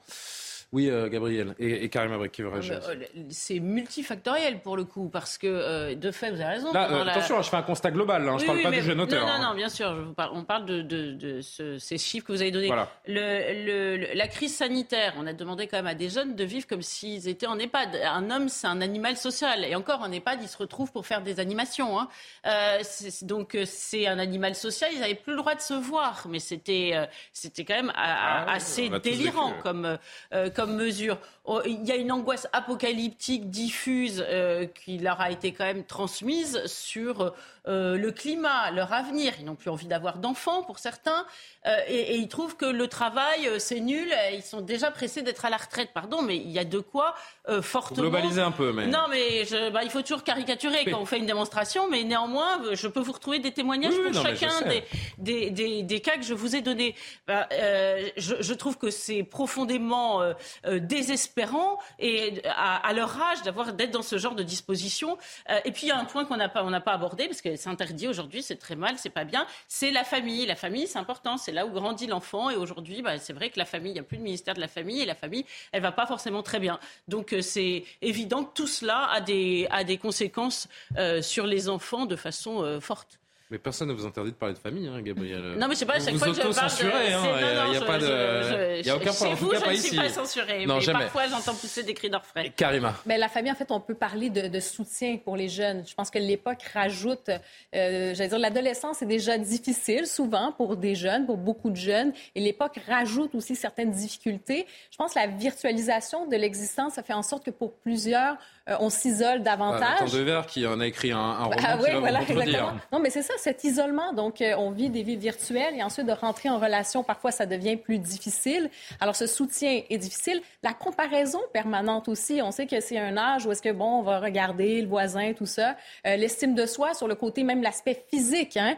un peu plus tard, vous allez me dire que, bon, ils sont un petit peu plus vieux. Je regardais des chiffres récemment pour les 18-35 ans qui font mmh. des chirurgies esthétiques. Mmh. Eh bien, ça a dépassé les personnes adultes. Ben, ça commence où ce mal-être-là? Ça commence pas à 18 ans. C'est à 18 ans, vous, avez la possibilité de changer votre apparence. Mon point, c'est que il y a une pression qui est permanente sur tous les points et sur tous les plans. Nous ne sommes pas faits pour vivre en permanence sous le jugement de l'œil d'autrui et c'est ce qu'imposent malheureusement les réseaux voilà, sociaux. Donc cette pression de performance, d'hyper-performance même on pourrait dire aujourd'hui, elle est présente. Et sur la question du harcèlement scolaire, il est sans fin, sans limite, sans limite de temps non plus parce qu'à l'école c'est possible et vous rentrez chez vous, ça peut continuer sur les réseaux sociaux. Donc ça devient extrêmement difficile. Est-ce que ça serait et si le soutien n'est pas là, c'est encore pire. J'ai pas compris. Les tueries, les tueries, dans les lycées, etc. Est-ce qu'on n'est pas en train de connaître aussi un, un phénomène comme celui-là en France? Ben, je, je, pense qu'on n'est pas là. Par contre, là, on essaie d'analyser deux choses. Oui, mais le rapport aux armes ici n'est pas le même. mais euh, le problème, c'est qu'ils ont des armes. Oui, mais je suis d'accord. C'est pas en Mais les tueries aussi, c'est souvent c'est les folies meurtrières. ne nous éparpillons pas trop, s'il vous plaît. On était sur ce rapport, sur ce rapport aux autres, sur les. Alors, vous vouliez dire un, mot, Nathan. Je voudrais qu'on dise aussi qu'on évoque un dernier sujet. Allez-y. Oui, euh, à la règle du jeu, on avait fait un, un dossier sur la dépression et le mal du siècle. Point d'interrogation. Est-ce que c'est pas la maladie moderne par excellence? Et moi, l'hypothèse que j'avais, c'était de dire peut-être qu'aussi c'est parce qu'on vit une cause pas du tout médicale, mais c'est parce qu'on habite un réel qui est gris. C'est-à-dire si on considère tous les romans d'apprentissage du 19e siècle, même au 20e siècle, ils font le peinture d'une jeunesse inverse. D'une jeunesse qui a plein d'illusions, des illusions personnelles, euh, sentimentales, des illusions collectives, politiques, religieuses, esthétiques, etc. Et qui, quand elles passent le mur de l'âge adulte, évidemment, progressivement, l'histoire de la vie, c'est qu'on perd ses illusions et qu'on finit par euh, euh, être profondément déçu, voire dégoûté de la vie. Il me semble qu'aujourd'hui, dégoûté de la vie avant de l'avoir vécu. C'est voilà, c'est-à-dire qu'on habite un réel, en tout cas en France, où nous n'avons plus de transcendance collective, on n'a pas de valeur suprême euh, en partage, et donc, si vous voulez, on, peut avoir tendance à être déçu de la vie avant même de savoir pourquoi on a été déçu, parce que on ne, euh, on ne lui assigne aucune grande illusion, et que de fait, les romans d'apprentissage, s'il fallait en écrire aujourd'hui, de la jeunesse euh, contemporaine, ce serait presque l'inverse. C'est comment, en passant le mur de l'âge adulte, on cherche à enjoliver un réel, mais sans, sans pouvoir le mesurer à l'aune d'une grande illusion. Et peut-être que ça joue aussi dans une forme de mélancolie ou de tristesse euh, ambiante, notamment dans les jeunes générations. Pour, pour avoir des, être père de famille avec des, jeunes et essayer de les écouter un peu, quel monde on leur prépare aussi. Mm. Depuis qu'ils sont nés, on leur explique. Oui, mais ça, chaque génération. Ah non, franchement, ça fait. Non, non, non, Je pense que sur l'avenir, l'avenir de la planète, euh, est-ce qu'on va pouvoir. Je, pense C'était mieux avant. Qui, quelle, quelle génération n'a pas connu le. Ah C'était mieux avant. Ah non, euh, non, non, pas À moi de mon temps, ça se passait pas comme ça. C'est pas ce que je dis. Moi, de ma génération, j'ai 60 ans. Je veux dire, quand j'avais 20 ans, on n'avait pas le sentiment d'avoir un problème d'avenir. Oui, c'est ça. On, on, savait qu'on allait on trouvait du boulot, y arriver. Voilà. Je dis que la nouvelle génération, c'est quoi leur avenir? Quand on leur dit, mais peut-être que la planète va disparaître, peut-être que voilà, ils vivent que là-dedans. Il n'y a pas cette effervescence. Et, et je pense que cette absence de perspective d'avenir fait qu'à un moment, eh ben, ça joue un peu sur euh, je voudrais la manière de Il nous reste quelques minutes seulement avant 23h et le, et le JT. Je voudrais qu'on se ressente quand même sur l'émotion mhm. et, et, sur cette famille euh, meurtrie avec l'enseignante donc qui a été tuée au lendemain de ce drame à Saint-Jean-de-Luz. Émotion toujours aussi vive. Une minute de silence a été observée dans les collèges et lycées du pays euh, à 15h. Antoine Estève était évidemment à Saint-Jean-de-Luz pour CNews. Sous une pluie battante, ils sont des centaines d'élèves à être venus avec leurs parents pendant toute cette journée de jeudi pour voir, ce qui se passait à l'intérieur de leur institution Saint-Thomas d'Aquin, pour voir tout simplement leurs professeurs, rencontrer aussi l'encadrement, les psychologues scolaires dépêchés ici par euh, le rectorat d'académie. Et tout cela, eh bien, c'est pour se réunir, se réunir pour penser à leurs professeurs d'espagnol, bien sûr, mais aussi tenter de comprendre ce qui a pu se passer. La plupart des élèves que nous avons rencontrés nous ont expliqué qu'ils avaient ce besoin de venir, de se rassembler pour certains d'entre eux, il s'agissait de prières, pour d'autres, juste des échanges pour essayer eh bien, de discuter, de parler de ses souvenirs avec euh, cette professeure d'espagnol. Et beaucoup d'entre eux attendent maintenant un moment encore plus fort, ce serait une marche blanche qui pourrait être organisée avant la fin de la semaine. Beaucoup de monde en parle ici, autant euh, dans les autorités religieuses que dans les autorités civiles. Une marche blanche en la mémoire euh, de la professeure d'espagnol. Elle pourrait se tenir ici à Saint-Jean-de-Luz avec évidemment la population locale, mais aussi une invitation un petit peu plus large à la population du Pays basque. Puis je voudrais qu'on écoute également le, papa d'une des élèves qui a accompagné sa fille au, lycée ce matin, qui relate l'importance pour ces jeunes de, se retrouver tous ensemble après le drame. Ils sont tous ensemble. Euh, il y a quand même cet esprit de fraternité, de, collectif. Euh, elle n'avait pas du tout envie de rester à la maison, ce que je comprends. Donc ils ont plutôt envie d'être là et, de se recueillir. Euh, ils sont tous ensemble, il y a un encadrement psychologique, il y a un recueillement pour ceux qu'ils veulent, il y a des messes pour ceux qu'ils veulent aussi. Enfin, chacun fait comme, comme il le souhaite, quoi. Stéphane Clerget, on est au Pays Basque, dans une, euh, j'allais dire une petite ville, une ville de taille moyenne. Euh, il y a de la solidarité, un sentiment d'appartenance fort entre les élèves de, ce lycée.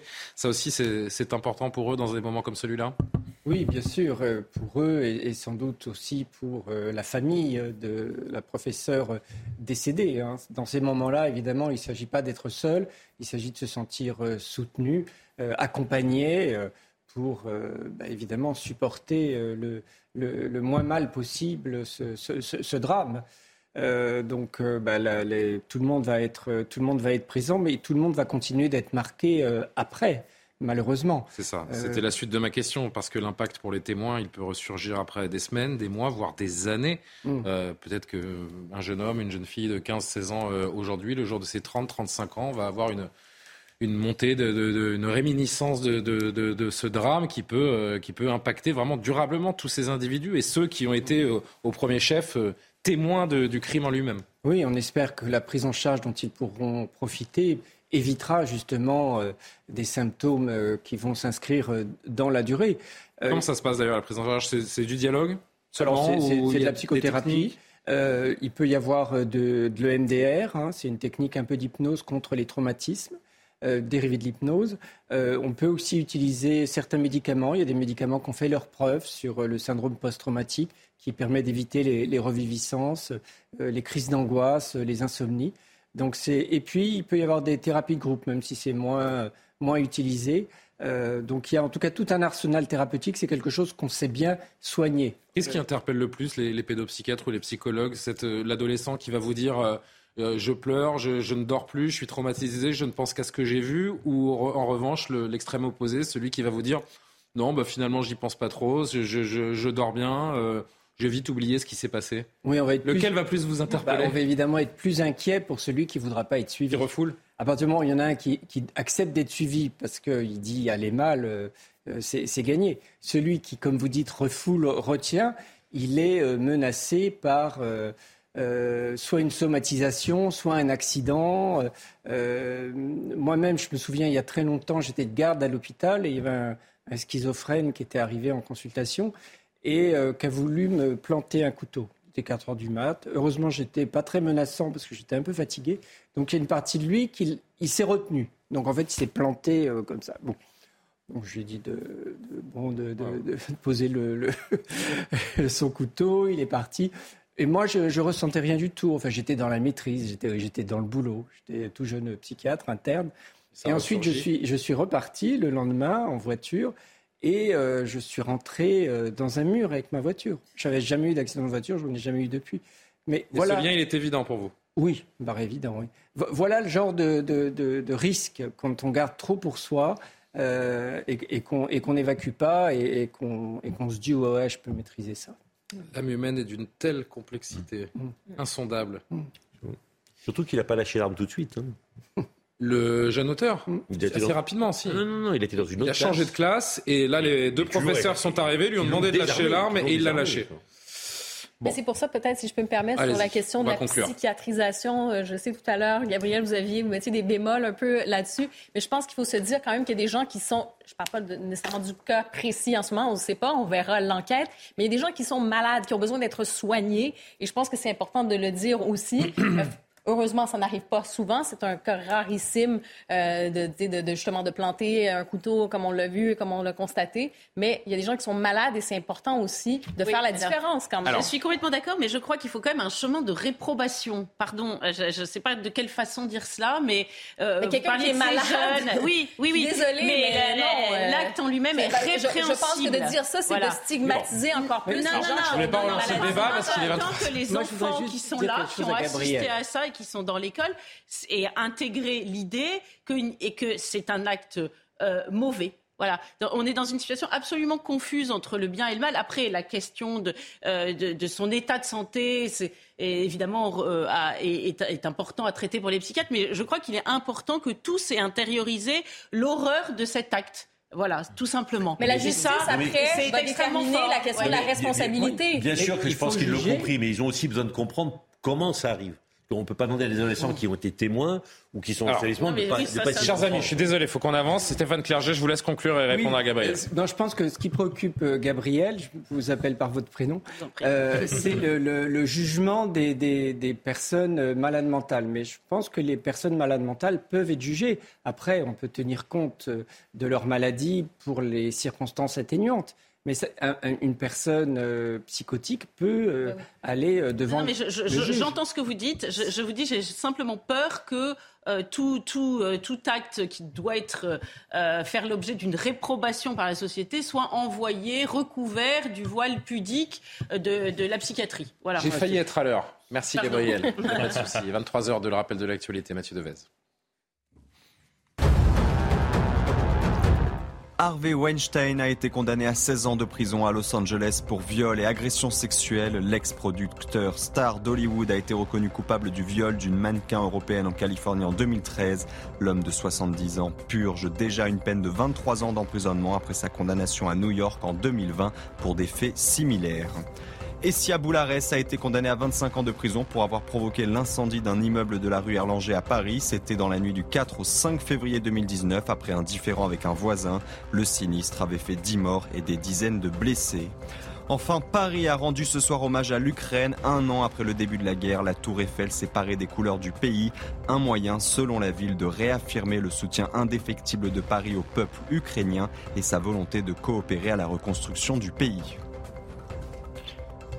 La Cour d'appel de Paris examinera demain matin le dossier de Pierre Palmade. Il doit, elle doit décider, la Cour d'appel, du placement ou non de l'humoriste en détention provisoire. Le juge des libertés de la détention avait décidé il y a une semaine d'assigner Pierre Palmade dans un service d'addictologie où il se trouve toujours. C'est le parquet de Melun qui avait fait appel et qui demande donc son incarcération. Décision demain. Écoutez ce qu'en dit Noémie Schulz du service police-justice. Plus d'explications.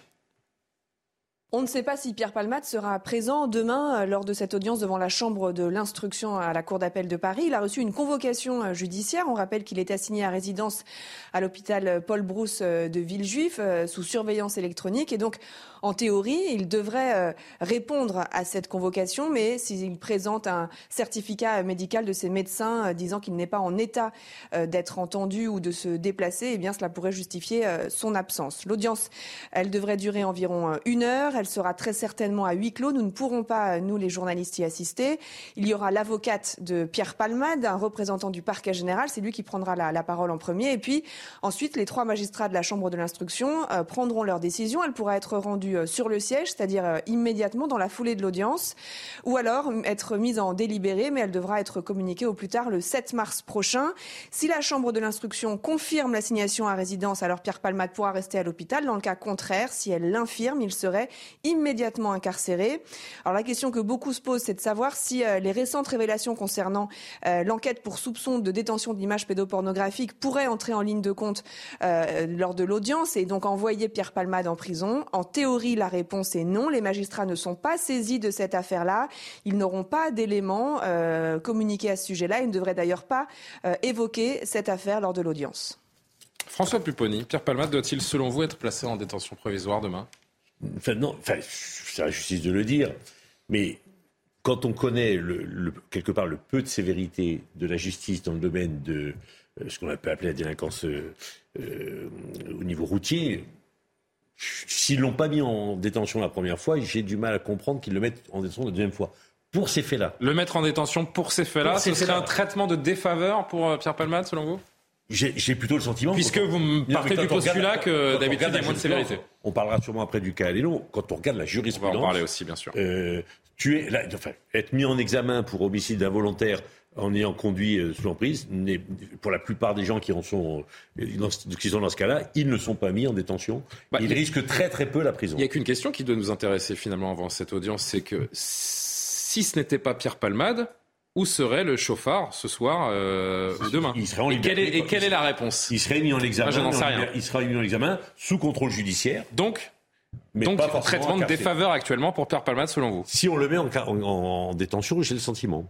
Euh, ce qui, ce qui, ce qui me paraît injuste, attention, ce qui me paraît pas assez suffisamment sévère, attention. Mais c'est vivement la politique euh, en matière répressive dans ce domaine-là actuellement en France. Si c'était pas Pierre Palmade, où serait le, chauffage, le chauffard aujourd'hui? Mais je suis tout à fait d'accord avec la manière de poser cette question. Mm. Quand on a appris l'accident euh, samedi matin dernier, tout le monde s'est dit bon, c'est pas parce que Pierre Palmade est célèbre qu'il faut qu'il a des contacts, etc. Il ne faut surtout pas qu'il puisse être pistonné, avoir le moindre traitement de faveur. Et excusez-moi, hein, je suis désolé, mais depuis euh, un peu plus d'une semaine, on observe exactement euh, l'inverse. C'est-à-dire que là, euh, clairement... Où est-ce que vous avez vu un traitement de faveur ah non, on, a un, ah, de défaveur, d'accord, ok. absolument incroyable. Premièrement, nous avons un spectacle Incroyable. de voyeurisme qui est quand même invraisemblable. C'est-à-dire que tout le monde est d'accord pour dire, on, euh, personne ne va dire l'inverse. En France, il n'y a pas une seule personne qui va vous dire que c'est bien de conduire en, en, ayant consommé de la cocaïne. Le débat s'arrête là, point final. Après, on a eu une sorte de grand spectacle de voyeurisme sur son mode de vie en dehors de l'accident. Le fait que Pierre Palmade euh, se fût drogué quand il était tout seul et qu'il avait telle ou telle pratique sexuelle. Excusez-moi, ça ne regarde que lui, ça n'a absolument rien à voir, premièrement. Deuxièmement, on a eu une pression médiatique. Là, on peut commencer la discussion, Nathan, hein, mais euh, ça ne regarde que lui. Quand vous consommez de la drogue, vous alimentez un trafic, une délinquance, ah oui, non, une criminalité. Un trafic, je suis d'accord, mais le fait qu'on s'autodétruise euh, ah médicalement, oui. ça ne regarde que lui. Oui. On a eu, excusez-moi aussi, une pression euh, euh, médiatique, mais surtout sur les réseaux sociaux par rapport à la justice, qui était quand même euh, particulière. Les, les juges qui, qui, ont dû prendre une décision, qui vont être amenés à en reprendre d'autres, ils savent très bien qu'ils sont jugés par l'opinion et que notamment l'autre jour, ils ont tout le monde a dit sur les réseaux sociaux, regardez quel scandale, Pierre Palmade est mis dehors, etc.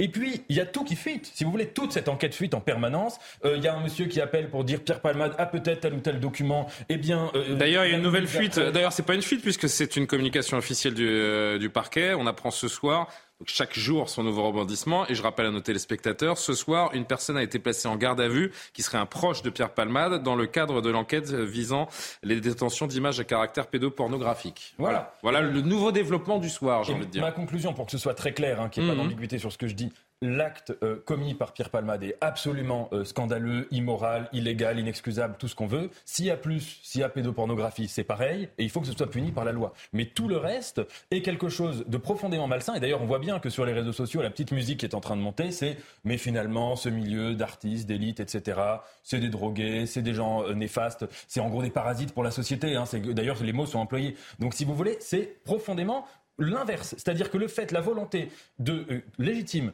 de dire qu'il ne fallait pas qu'une célébrité ait un traitement de faveur est en train d'aboutir exactement à l'inverse. Alors moi, Gabriel Cluzel. Moi, j'entends. vous faire agir aussi, Stéphane Clerget J'entends.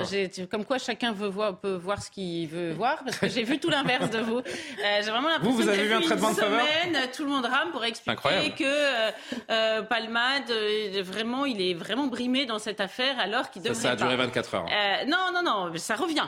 Ça ah ouais, revient. Là, je l'ai entendu ces derniers temps. Ben, je, je, voilà, c'est que vous dites est très original, mais néanmoins, je l'ai déjà, euh, je l'ai déjà entendu. Euh, non, mais ce que je trouve paradoxal, c'est de dire des, de, de ce, ces personnes, ces people qui, qui, se sont quand même beaucoup mis en avant, euh, avec les avantages que ça comporte. C'est agréable hein, d'avoir euh, des fans autour de soi, d'avoir sa statue au musée Grévin, qui a été retirée. bref, qui a été retirée. C'est ah pour oui ça que je, je l'ai appris ouais. cette occasion. Du reste, qu'il y avait une statue. Bon, ça, ça, ça comporte beaucoup d'agréments. et donc, le revers de la médaille, c'est de fait que quand il vous arrive ce genre de choses, eh bien, c'est aussi médiatisé c'est difficile de dire ah bah je, vais être traité comme, monsieur tout le monde médiatiquement quand il m'arrive quelque chose euh, de pas bien, mais en revanche je veux bien être une star euh, euh, dont tous les euh, comme on dit, tous les journaux people font leur chou gras, parce que ça c'est agréable et que les gens me reconnaissent et sont aimables et puis ça me donne droit à plein de choses. Et puis, donc, vous voyez, je, trouve qu'il y a un certain paradoxe à vouloir le beurre, l'argent du beurre et la laitière. Voilà. Euh, par ailleurs, il y a quand même euh, divers mots de notre société qui ont été, qui sont un peu en cocktail dans cette affaire. Donc c'est normal que ça, que ça intéresse évidemment la, la, population. Il y a la consommation de drogue, le, bah, la prostitution, pardon. Il y a aussi une affaire de prostitution l'immigration clandestine. Il y a aussi le fait que ce soit une famille ordinaire qui portait la vie, qui a été euh, frappée. Ça, c'est extrêmement fort. Toutes les femmes qui ont eu un enfant, euh, elles le vivent de façon extrêmement forte, cette affaire. Et puis, ça a Même fait ressurgir, pardon? Même au-delà de, Même de, au des femmes oui, qui n'ont pas sûr, porté d'enfants. Non, non, mais bien sûr. Je dis ça parce que tout le monde, évidemment, euh, bah, les pères aussi peuvent aussi ressentir cela, évidemment. Mais euh, donc, et vous disiez, oui, il a été finalement, c'est normal qu'il soit traité de cette façon-là parce que les autres ne sont pas traités de façon euh, pire. C'est ça, hein, nous sommes oui, d'accord. Je, je... ben, je, je, note que cette histoire fait ressurgir beaucoup de frustration. Vous voyez non, Moi, j'ai reçu, vous l'avez sans doute reçu, comment, la, comment des, traité, des, messages, routière. des messages de gens anonymes qui m'ont dit, bah moi aussi, ma femme qui attendait un bébé, au cours d'un accident routier, elle a perdu son bébé et l'individu mmh. n'a écopé que de ci et ça. Donc c'est pas c'est pas parce que la jurisprudence la a été euh, extrêmement faible qu'il faut pas se euh, non. Se mais c'est en cela qu'on peut dire qu'il y a peut-être un traitement de défaveur qu'on est en train de faire de Pierre Palmade un exemple. Le, le parce positif, c'est qu'on parle doit, de ce sujet. Parce que ce qu'on réalise à force de discuter avec des, des avocats en droit routier et des, et des spécialistes, c'est que des chauffards qui font de la prison, il y en a pas, pas beaucoup, euh, Gabriel. Et c'est en cela qu'on est en train d'imaginer plutôt de cumulent tout ça, tout ce feu d'artifice dont je vous ai parlé J'ai pas toute la jurisprudence, mais c'est ce qui, c'est ce qu'on, quand vous parlez avec des avocats en droit routier, déjà de la détention provisoire, ça n'existe pas, et ensuite euh, de la prison, c'est vraiment des, des très très courtes peines. Parce que les juges ont été euh, parce que j'en sais rien. Je vous parle de faits. Ah non, non, Je dis peut-être que l'électrochoc de l'affaire Pierre Palmade sera pas salvateur, je sais pas quel est le mot, mais en tout cas aura les, les bienfaits de, de, de, changer la, la, loi et les mœurs. Pour bien Stéphane préciser. Alors très vite parce que je voudrais donner la parole à Les juges ont appliqué la loi à Pierre Palmade comme aux autres. Oui, mais oui, vous parliez, Gabriel, prison. Gabriel, et vous, vous parliez des points positifs. Et c'est vrai que nous, psychiatres, on en constate. Moi, je commence à recevoir des jeunes adultes qui sont consommateurs de cocaïne et qui demandent à arrêter. Des consommateurs, pas euh, tous les jours, hein, mais des consommateurs festifs, une fois par semaine. Et ils réalisent avec cette affaire-là que finalement, la cocaïne, c'est pas si sexy que ça. C'est pas si euh, mm. glamour, c'est pas si showbiz. Et ils ont pris conscience du caractère euh, délétère euh, et, dangereux socialement de la, de la cocaïne. Et donc on a des demandes. Et je vois aussi chez les adolescents qui malheureusement sont de plus en plus consommateurs de cocaïne, surtout dans les quartiers. Adolescents Oui, les adolescents à partir de 15 ans. Dans les à partir de 15 ans, vous avez des adolescents qui consomment de la cocaïne? De plus en plus. Depuis 5 ans, ça monte en flèche. Oui. Ben, les prix ont baissé. Il y a une grosse pression euh, marketing commercial sur eux, une espèce de banalisation. Et c'est un vrai problème de santé publique dont on ne parle pas. Parce qu'on fait ça passe par quoi Vous dites marquer pression, marketing commercial par les réseaux sociaux, par les, les fameux Snapchat ben, Les vendeurs il y, a, beaucoup d'argent. Qui vont démarcher cette, bah, cette, par tous ces moyens-là. et puis, il n'y a aucune campagne de prévention à l'endroit des adolescents. Autant il y en a sur le tabac, un peu sur l'alcool, mais alors euh, sur la drogue, c'est terminé. Bon, mais ce qui est rassurant, c'est que, que ces ados prennent conscience que prendre de la cocaïne, c'est pas uniquement c'est mon corps, je fais ce que je veux. Ils prennent conscience avec cette affaire-là que ça peut être dangereux pour autrui. Et ça, c'est très, euh, c'est très intéressant, c'est très important. Il y a des annonces de Gérald Darmanin, le ministre qui veut durcir les peines sur les usages au, au volant n'a pas écouté, juste vous, proposer cet élément. La, la santé. Hein. Ouais, alors justement, euh, je voudrais vous proposer ce, ce sondage CSA pour CNews qui est assez édifiant. Je voudrais votre réaction sur ces chiffres. Euh, on note qu'un tiers des Français connaît euh, quelqu'un à qui il arrive de consommer euh, des drogues de manière occasionnelle ou régulière. 33% donc pour être euh, précis. Et pire encore, a des deuxième volet. 51% des gens interrogés, des Français interrogés, affirment qu'il arrive à ces personnes de conduire après avoir consommé de la drogue. Y a-t-il eu une prise de conscience au niveau de, de l'affaire Palma, justement, comme vous l'évoquez, euh, Stéphane Clerget? Écoutez quelques Français interrogés dans les rues aujourd'hui. Ça me choque parce que c'est, c'est, pas du tout, enfin, on recommande pas ça. C'est-à-dire que c'est quelque chose, on, est conscient que c'est dangereux et les personnes s'en foutent, euh, même si c'est pas pour leur propre vie, c'est pour euh, celle d'autrui. Enfin, une famille qui peut être en face, une personne qui part travailler. Enfin, c'est beaucoup de choses qu'on impacte. Enfin, que c'est non, c'est pas, c'est tragique. Moi-même, en tant que jeune qui suis en train de passer le permis et qui consomme, je vais arrêter tout de suite euh, dès que j'ai mon permis. Enfin, même pendant mes heures de conduite, je suis jamais sous substance et tout. C'est pas des, comportements à voir. On sait que c'est dangereux. On est de plus en plus aussi informés sur euh, voilà les, effets, on va dire néfastes sur euh, sur la conduite. Elle peut faire des ravages autant sur la route que, que sur soi-même. Alors c'est clair que c'est pas du tout responsable de, mettre la vie des, autres en danger en fait. Je le passe donc je vais arrêter.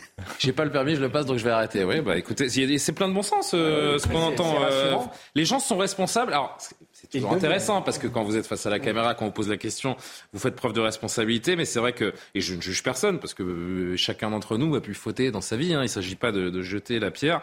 Euh, mais c'est vrai que sur le fait accompli, on oublie le sens des responsabilités euh, parfois. Quand même, on a le discours de celui qui ne veut pas le faire. Oui, enfin, à la fois, ça exprime quand même une prise de conscience, une volonté, espérant que ça dure. Mais vous avez raison, l'usage même de ces stupéfiants fait perdre le sens de responsabilité. Bien sûr. Mmh. Oui, Mais moi, ce que je trouve vraiment problématique, c'est de mmh. mettre sur le même plan et de confondre le fait de mettre en danger la vie d'autrui, qui est évidemment inacceptable dans une société, et le fait de s'autodétruire. S'autodétruire, du point de vue de l'état de droit, ça regarde l'individu et lui-même. Alors on peut, quand on est confronté à quelqu'un... encore une fois, Nathan, on a eu cette discussion tout à l'heure. La consommation de drogue implique bien d'autres choses que euh, de la scarification, par exemple. Vous voyez ce que je veux dire Se faire du mal à soi-même, se, scarifier, ça n'implique rien d'autre que vous et vous-même. De fait, c'est pour ça que je trouve qu'il y a une hypocrisie dans le regard français sur cette situation. C'est que la France est un des pays les plus drogués au monde, si on met les drogues illicites et les drogues légales. Euh, c'est un pays où, en effet, quand on fait des études statistiques, on voit bien que énormément de gens de drogue, qu'il y a un mal-être sans doute derrière qui est, qui est exprimé à travers cela, et qu'on a des lois qui non seulement ne correspondent pas à la situation, mais que personne même ne prend au sérieux. Ça veut dire qu'on sait très bien que la drogue ne va pas disparaître et que ce n'est pas comme ça qu'on s'en prend. Alors moi, je pense qu'il faut faire une distinction. Un consommateur de drogue illégale, moi, ce que je lui reproche, c'est qu'en achetant de la drogue, il finance un réseau qui va euh, répandre du sang, qui va tuer des gens, qui va casser des quartiers, etc. Mais derrière, il y a tout un discours puritain qui consiste à reprocher aux consommateurs le fait de mettre en danger leur propre santé. Ça, encore une fois, ça les regarde. Il faut les avertir. Les gens sont responsables. On les avertit sur les dangers des choses. Mais ce discours-là, moi, je trouve qu'il est vraiment euh, contraire à la conception qui doit être celle de la démocratie, c'est-à-dire une conception minimaliste de la liberté en démocratie. La, liberté, ça ne doit pas être de, de demander aux individus d'être en bonne santé. C'est pas une injonction morale, si vous voulez. Là où je suis assez en colère. Alors, Karim Abek, à qui j'ai promis la parole. Il peut, vous pouvez réagir. Non, là où je suis assez en colère, c'est qu'il n'y a pas de prévention. Mm. Le ministre de la Santé aurait dû s'exprimer. Oui. On doit faire des on doit faire des campagnes à la télé. Le garde des Sceaux et le ministre de la Santé sont abonnés absents. Je ne sais pas où ils sont. Je ne sais pas ce qu'ils font ces derniers jours, mais pas un, une interview, pas une déclaration. On a entendu juste Gérald Darmanin qui veut donc faire perdre qui est dans son rôle? Qui est dans son rôle. Oui, mais bon, c'est de la. Pardon, c'est de l'effet d'annonce post-fait divers. Hein, mais, euh, mais, mais, je pense quand même médiatiquement, on a beaucoup parlé du fait qu'il y a 700 personnes chaque année qui meurent en raison de la drogue au volant. Et c'est un vrai enjeu, cette sensibilisation aussi, euh, et surtout pour les jeunes, pas dans le fait de faire la morale, mais plutôt dans la responsabilité. Simplement dire, regardez, on n'est pas dupe, on n'est pas euh, hypocrite, on sait que ça existe, on sait que la consommation existe, on sait que certains jeunes sont attirés aussi par euh, l'expérimentation, mais il y a une responsabilité qui vient avec. Donc moi, je pense qu'il y, a cet aspect qui est très important. Cela dit, pour revenir à Pierre Palmade sur la question de la justice en tant que telle, moi, j'ai l'impression, d'un point de vue juridique, il n'a pas été en, disons, la justice n'a pas été en faveur ou en défaveur de Pierre Palmade. Parce que hmm. quand on regarde la question de la détention provisoire, il n'est pas allé, il n'est pas allé, il n'a pas fait la détention provisoire. Je il est quand même assigné à résidence sous bracelet électronique. Hein, mais... Oui, mais je rappelle quand même que c'est le parquet qui a fait appel. Donc, euh, c'est quand même une instance juridique qui a décidé non, ben, on va faire appel. Alors, c'est pas la population qui a réclamé ça. Je suis d'accord, par contre, avec vous, euh, avec vous, Nathan, sur euh, le, ce tribunal populaire. Et ça, ben, que voulez-vous? C'est aujourd'hui. On peut s'en désoler. On peut se dire que ça fait partie de la nouvelle réalité. Mais maintenant, pour les personnalités, le tribunal populaire, le tribunal médiatique existe. Donc, euh, c'est une. J'allais dire, mais ça, c'est. La justice doit s'en détacher et revenir à ses principes et le juger pour euh, les faits avérés. Oui, mais d'une certaine façon, je pense que le procureur qui, qui représente la société, donc dans le, dans le droit français, fait appel aussi parce qu'il y a la pression de, de l'opinion. Donc le, le jugement, de, le jugement euh, légal et le jugement populaire s'imbriquent un peu. Pardon, mais... une chose que je veux rajouter ici. Sur la voie, je parlais de ces personnes qui meurent chaque année, qui sont blessées dans les accidents de la route, effectivement, qui se retrouvent dans la rubrique de faits divers dont on ne parle pas.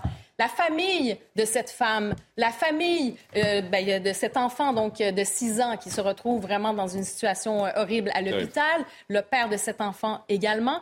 Ben, pour une fois, on mettait un visage, on mettait un récit, une histoire. Exactement. Et c'est pas pour tomber dans le sensationnalisme, mais ces personnes-là aussi, ces familles, cette famille de victimes avaient une voix pour dire regardez, c'est ce qui arrive aussi. Et c'est pour ça que euh, l'électrochoc peut être d'une certaine manière nous amener à des, euh, à des changements radicaux. Très vite, Gabriel, et on passe à cette affaire Aleno qui rebondit aujourd'hui et qui est insupportable aussi. Si les juges en France étaient, étaient soumis à l'opinion populaire, ça se saurait, hein, parce que euh, j'ai jamais vu moi. Ben, on verra demain. Euh, oui, oui, on, verra, demain. oui, on verra demain. Et le dernier point, je, je, votre raisonnement sur, je, peux l'entendre. Hein, euh, c'est vrai que c'est pénible cet État qui euh, qui nous force à être en bonne santé. Finalement, ça ne regarde que nous. Je, je réduis. Ça, c'est audible pour le tabac. bon, mais pour la drogue, dans la mesure, et vous l'avez dit, que dans la mesure où on perd ses moyens et donc on peut faire des actes envers autrui qui sont potentiellement préjudiciables pour autrui, là, il me semble que c'est tout à fait différent et là, dans le cas de la drogue, c'est évident.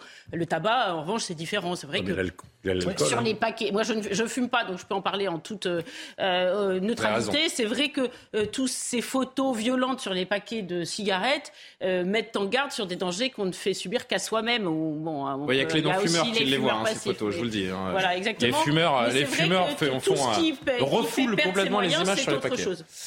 Oui. Nathan, très vite parce que vraiment je vous, je vous fais cadeau de cette, euh, ces quelques secondes là. Allez-y parce que vite, mais Nathan... Non, je viens de lui dire très vite. Je viens de lui dire très vite. Euh, soyez pas de mauvaise foi, Gabriel. Je viens de lui dire très vite. Oui. Très très vite. Alors sur, sur les juges, je suis d'accord avec vous qu'en France on n'est pas encore dans cette situation, mais il me semble que les réseaux sociaux, ça vient quand même d'Amérique et que si on voit la manière dont la justice fonctionne aux États-Unis et le tribunal, la pression du tribunal des réseaux sociaux, ça rigole pas la justice aux C'est absolument énorme. Regardez un procès comme Johnny Depp, Amber Heard, il était joué d'avance sur les réseaux sociaux avant même le verdict euh, de la hmm. justice. Donc il me semble qu'il faut surtout pas aller. De la même façon. Il faut évidemment, oui, heureusement, mais il faut pas aller là-dessus parce que ça peut être très. Le fonctionnement de la justice est, pas le même non plus. Bon, on verra et on sera attentif demain à cet appel et on devrait avoir donc le, verdict dans la foulée d'une détention euh, provisoire finalement après l'appel du parquet pour Pierre Palmade ou pas. Donc, si d'ailleurs, si le, si l'appel n'est pas, n'est pas validé, il restera en unité de soins euh, en électologie, après oui, hein, puisque c'est une décision de justice, c'est ça. sera pas contredit. Autre sujet, les, les, sujets sont, sont assez intimement liés euh, ce soir. C'est un peu le hasard de l'actualité, mais c'est, c'est surtout à déplorer. Autre sujet lié euh, à la conduite sous, sous l'emprise de stupéfiants dans l'affaire du décès en mai dernier du jeune Antoine Aleno qui nous avait tous émus, le fils du, du grand cuisinier Yannick Aleno. On vient d'apprendre, on a appris aujourd'hui en tout cas, que le chauffard qui lui a ôté la vie en roulant sous l'emprise de stupéfiants a été libéré. Il est euh, seulement placé sous, contrôle judiciaire. Les explications d'Yael Benamou et euh, le tour de table ensuite. Le 8 mai 2022, Antoine Aleno, 24 ans, roule en scooter dans le 7e arrondissement de Paris quand un homme brûle un feu rouge et le percute mortellement. Le chauffard conduit une voiture volée sous l'emprise de stupéfiants. Il est rapidement mis en examen pour homicide et blessures involontaires et placé en détention provisoire à la maison d'arrêt de Fleury-Mérogis. Seulement voilà, sept mois après l'accident, en décembre dernier, le conducteur est libéré sous contrôle judiciaire. En cas d'infraction délictueuse, la détention provisoire peut aller de 4 à 12 mois maximum. Cette décision est donc en adéquation avec la législation française. Il est extrêmement rare qu'une personne qui ait été placée en détention provisoire reste en détention provisoire jusqu'à son procès. Donc il est possible que dans ce dossier-là, le responsable de cet accident dramatique ait été remis en liberté tout simplement parce qu'il ne présentait plus les, risques énoncés par l'article, les articles 143 et suivants du Code de procédure pénale. Dans un communiqué, l'association qui porte le nom d'Antoine Aleno regrette que la loi française ne permette pas de maintenir en détention provisoire l'auteur des faits jusqu'au procès. Alors quand le chauffard sera-t-il jugé? La date n'est pas encore connue. C'est la loi. Euh, François Pupponi, je vous entends, mais vous imaginez apprendre que le meurtrier de votre fils est en ah, liberté C'est insupportable. Mais c'est insupportable. Mais à l'occasion de ces deux terribles affaires, celle du fils Aleno et celle de Pierre Palmade, les Français découvrent, grandeur nature et, devant tout le monde, la loi, effectivement, comment les faits concernant le fils de M. Aleno et de Mme Aleno a été qualifié. il ne pouvait pas rester en détention provisoire plus de 12 mois. Et comme quelque part, il faut aussi libérer des places de prison, bah, au bout de 7 mois, il y a un juge de liberté qui dit il peut sortir, parce que de toute manière, il pourra éventuellement rentrer en prison en fonction du procès. Et d'autant que le procès, il n'y a évidemment pas de date. Euh, ah bah on connaît la justice, hein, on connaît la justice en France. ça peut être dans un an, dans deux ans, dans trois ans. C'est-à-dire que cet homme, et le meurtrier. Il peut recommencer. Je suis, je suis Monsieur euh, Aleno. C'est insupportable. mais évidemment dans une situation euh, fictive. Je suis le fils de Monsieur Aleno. Je vais attendre trois ans en sachant que le meurtrier de mon fils est dans la nature. Et, qu'au procès, vous vous rendez compte psychologiquement, qu'au procès, il ne risque pas grand-chose. Ça, j'en sais rien, parce qu'il y a quand même des éléments, il, y a quand même des, circonstances aggravantes. Il va peut-être être condamné à quelques mois ou un an de prison. Il aura déjà fait sept mois de préventive. Et après, on lui fera un déménagement de peine. Mais dans son cas, c'est quand même un multirécidiviste. Il y a beaucoup de choses à son actif. C'est quelqu'un qui, au, le jour des faits, n'aurait pas dû être dans la nature, déjà.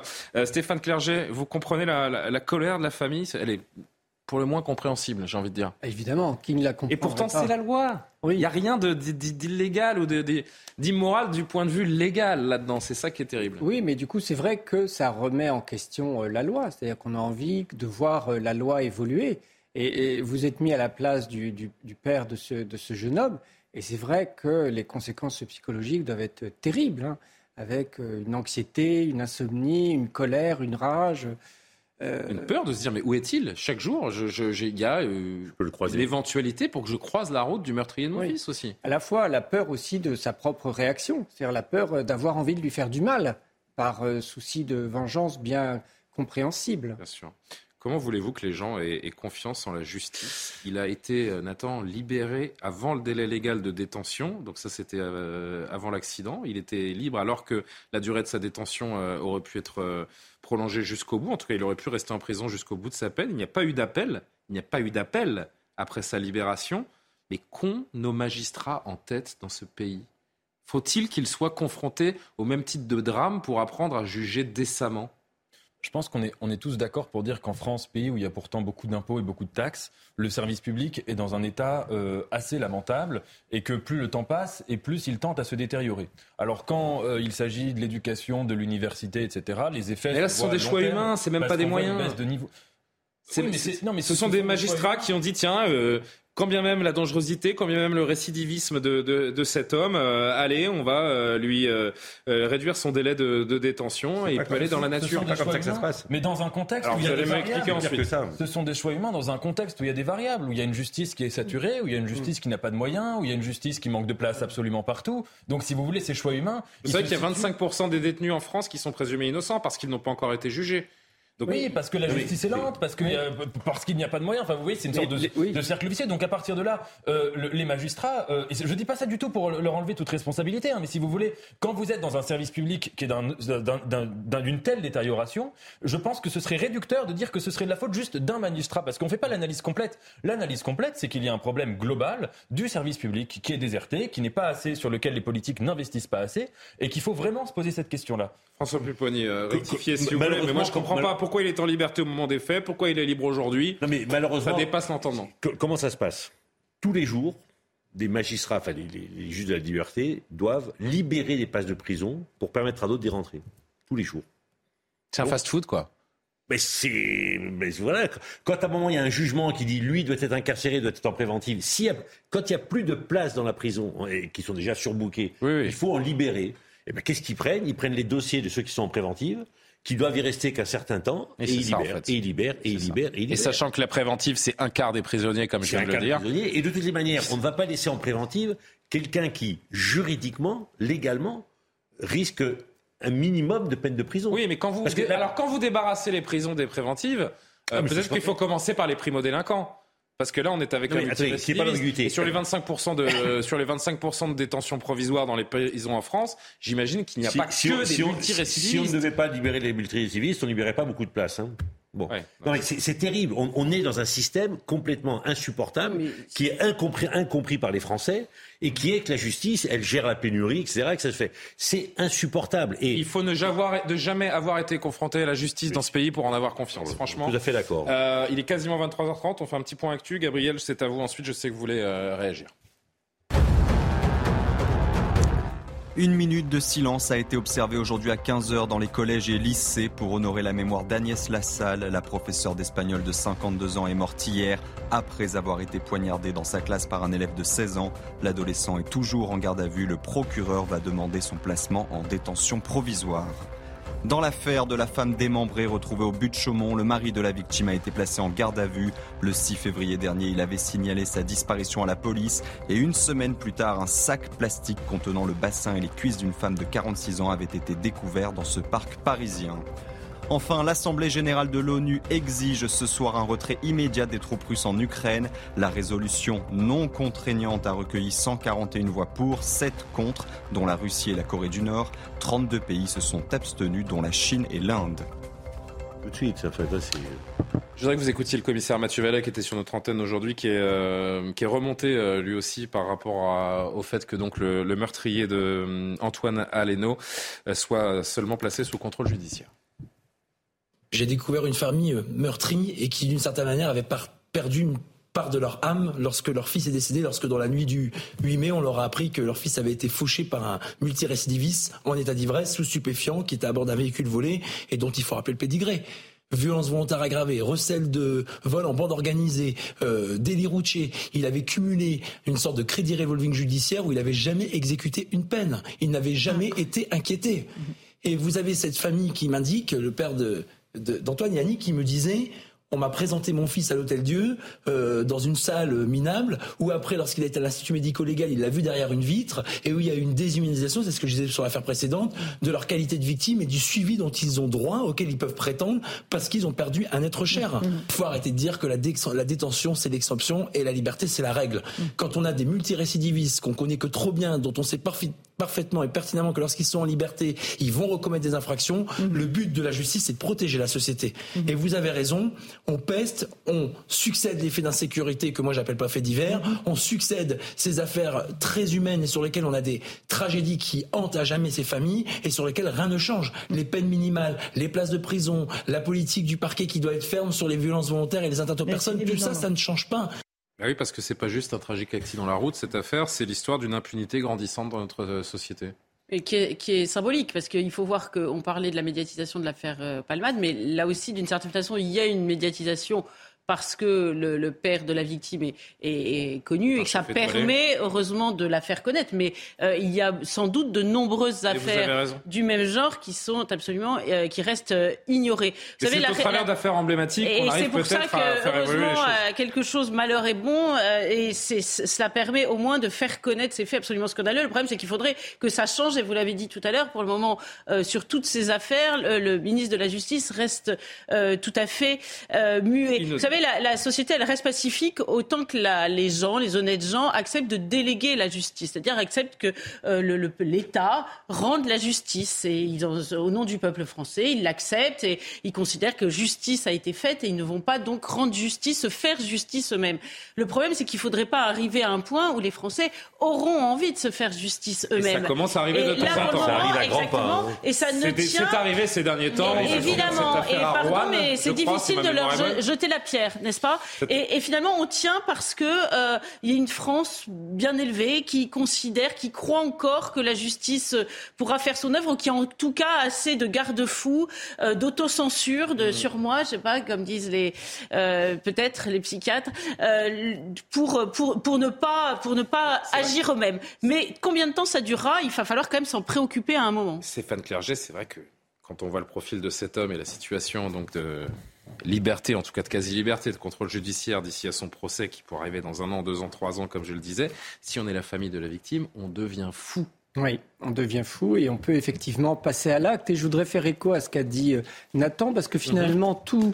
tous ces sujets, c'est un peu la, la, même chose. Il faudrait plus de policiers pour les contrôles routiers, plus de pédopsychiatres, qui est le parent pauvre de la médecine, pour prévenir les troubles psychiatriques dans l'éducation nationale, plus de médecins scolaires, et puis évidemment plus de moyens pour la justice, comme Nathan l'a dit, plus de juges. Il faut savoir que les juges sont proches du burn-out. C'est-à-dire qu'ils ont effectivement énormément d'affaires, ils sont les premiers à se plaindre du manque de moyens, et du coup, c'est des jugements euh, très très rapides.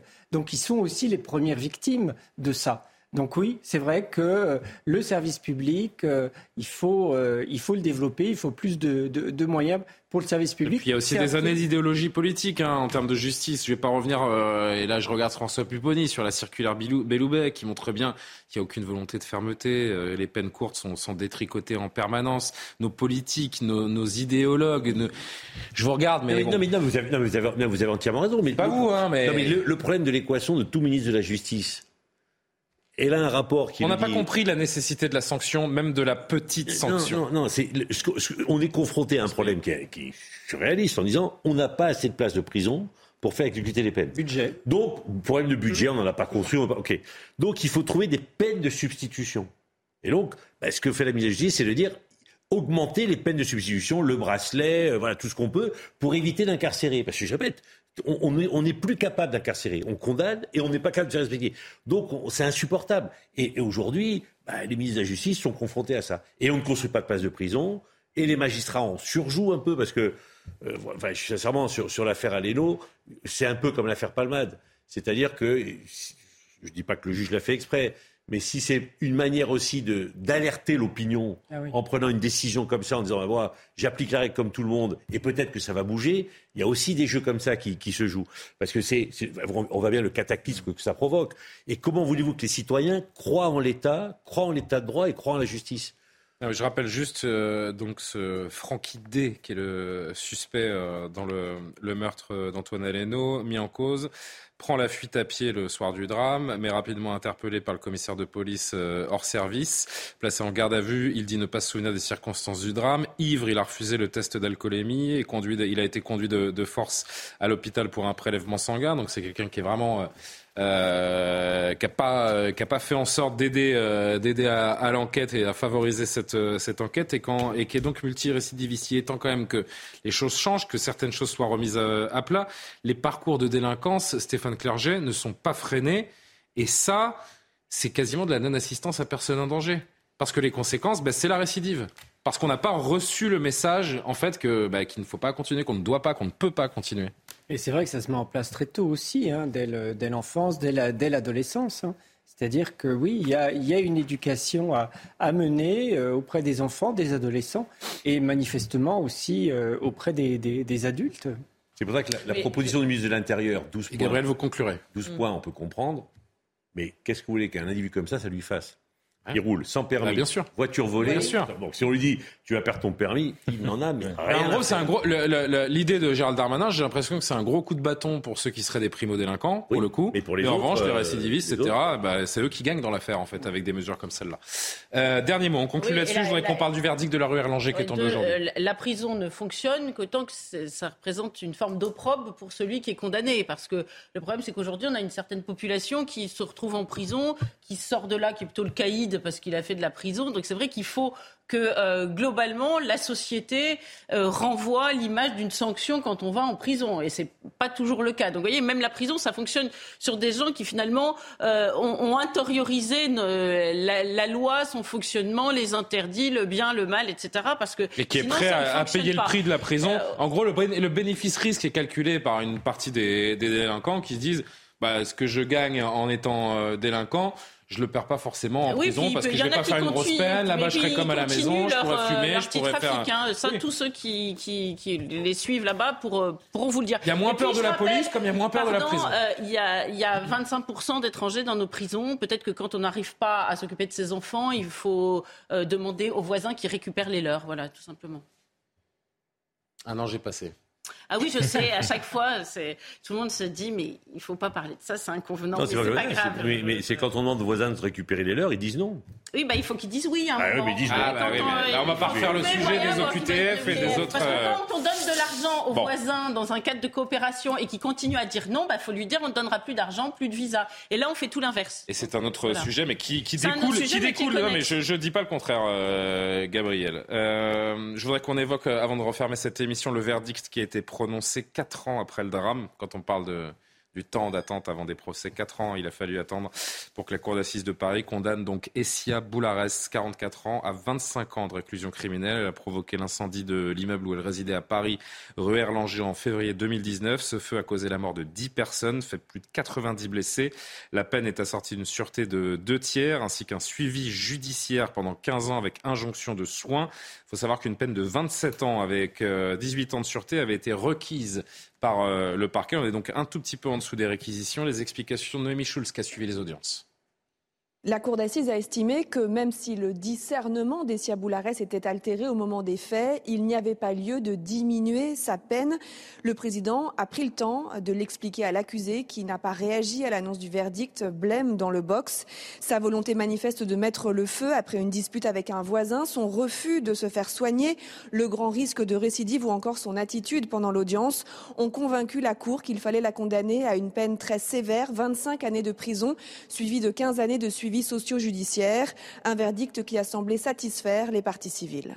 C'est une peine euh, lourde, longue, c'est une peine qui correspond au réquisitoire de l'avocat général avec laquelle j'étais assez d'accord surtout euh, concernant euh, la sûreté et concernant l'obligation de soins à sa sortie pendant 15 ans. Il y a une obligation de soins, il y aura un cadre et on connaît la difficulté qu'elle a à, respecter les cadres et que du coup ça va vraiment protéger la société civile et c'est surtout ça qu'on attendait. Il n'y a aucune vengeance. Moi pour ma part, avoir perdu mon enfant dans un tel contexte tellement atroce qu'il n'y a rien qui peut venir compenser. Il n'y a aucune réparation possible, véritablement. Les avocats d'Essia Boulares, maître Shapira et Ufnagel, ont euh, de leur côté regretté une peine d'élimination qui n'a pas pris en compte l'état mental de l'accusé, une femme très fragile psychiatriquement. Celle-ci a dix jours pour faire appel. La perspective d'un nouveau procès n'est donc pas exclue.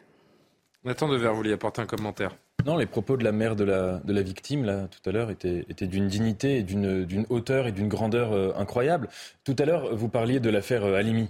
Et c'est vrai que cette affaire, me semble-t-il, a mis un, un, profond désordre dans la conception de ce que c'est que la justice en France, c'est-à-dire euh, euh, quand il y a des crimes qui sont particulièrement abominables, de venir chercher des abolitions de discernement là où il n'y en a pas, et euh, pour ensuite venir comme ça cacher la poussière sous le tapis. quelques secondes pour nos téléspectateurs qui n'auraient pas, pas, le repère. ah oui, Madame Alimi qui a été jetée par la fenêtre de son immeuble, assassinée de façon horrible par euh, un homme dont euh, le discernement a été aboli selon la justice et qui n'a donc pas été jugé. Et avec oui, une justice qui a fait son travail vraiment de manière très minimale. Donc là, euh, enfin heureusement, c'est pas le mot du tout, mais heureusement quand même que la, justice a, a, adopté cette peine et parce que c'était quelque chose d'absolument terrible et atroce. Et alors si je peux juste élargir un peu, mais je vais dire quelque chose d'irrationnel, mais c'est vrai que cette rue Erlanger aura eu un destin incroyable. Et même cette c'est On appelle une rue maudite. Sur une, une micro-section de la rue, parce que c'est vraiment. C'est là que Mike Brandt s'est suicidé, je crois. Suicide de Mike Brandt, le fameux tueur en série euh, japonais qui avait, vous savez, euh, tué euh, Cannibal, un, et qui l'avait dépecé et mangé, qui habitait dans l'immeuble de côté et en face, en fait, de l'immeuble euh, qui a connu ce drame. Donc c'est vrai que immobilières vous disent pas merci. alors on, en sourit, on se permet, mais on est, évidemment qu'on est tous conscients de la, gravité de cette, cette affaire. Une réaction, Stéphane Clerget, malgré les troubles psychiatriques, le caractère instable de cette personne, elle devait, là encore, pour les victimes et, et celles qui les, qui les représentent, être reconnue coupable et sanctionnée? Alors moi, je Ce que dit la défense, oui. la peine qui prend pas en compte, le, le enfin, Il va y avoir appel, donc peut-être qu'on en prendra compte en, appel. Moi, je ne connaissais pas les troubles psychiatriques de cette, de cette personne. Euh, je sais qu'il y a beaucoup de rapports au feu chez certains malades, et notamment les, les pyromanes, hein, les fameux pyromanes, qui sont euh, parfois des pompiers d'ailleurs, hein, pompiers pyromanes. Euh, donc je, je sais qu'il y a un rapport particulier avec le feu. Euh, encore une fois, il s'agit aussi de prévenir on sait que la psychiatrie, et vous l'avez répété. Euh, c'est d'abord la prévention. Oui, non, mais on sait que la psychiatrie, vous l'avez répété, c'est le parent pauvre de la, de mm. la santé en, France.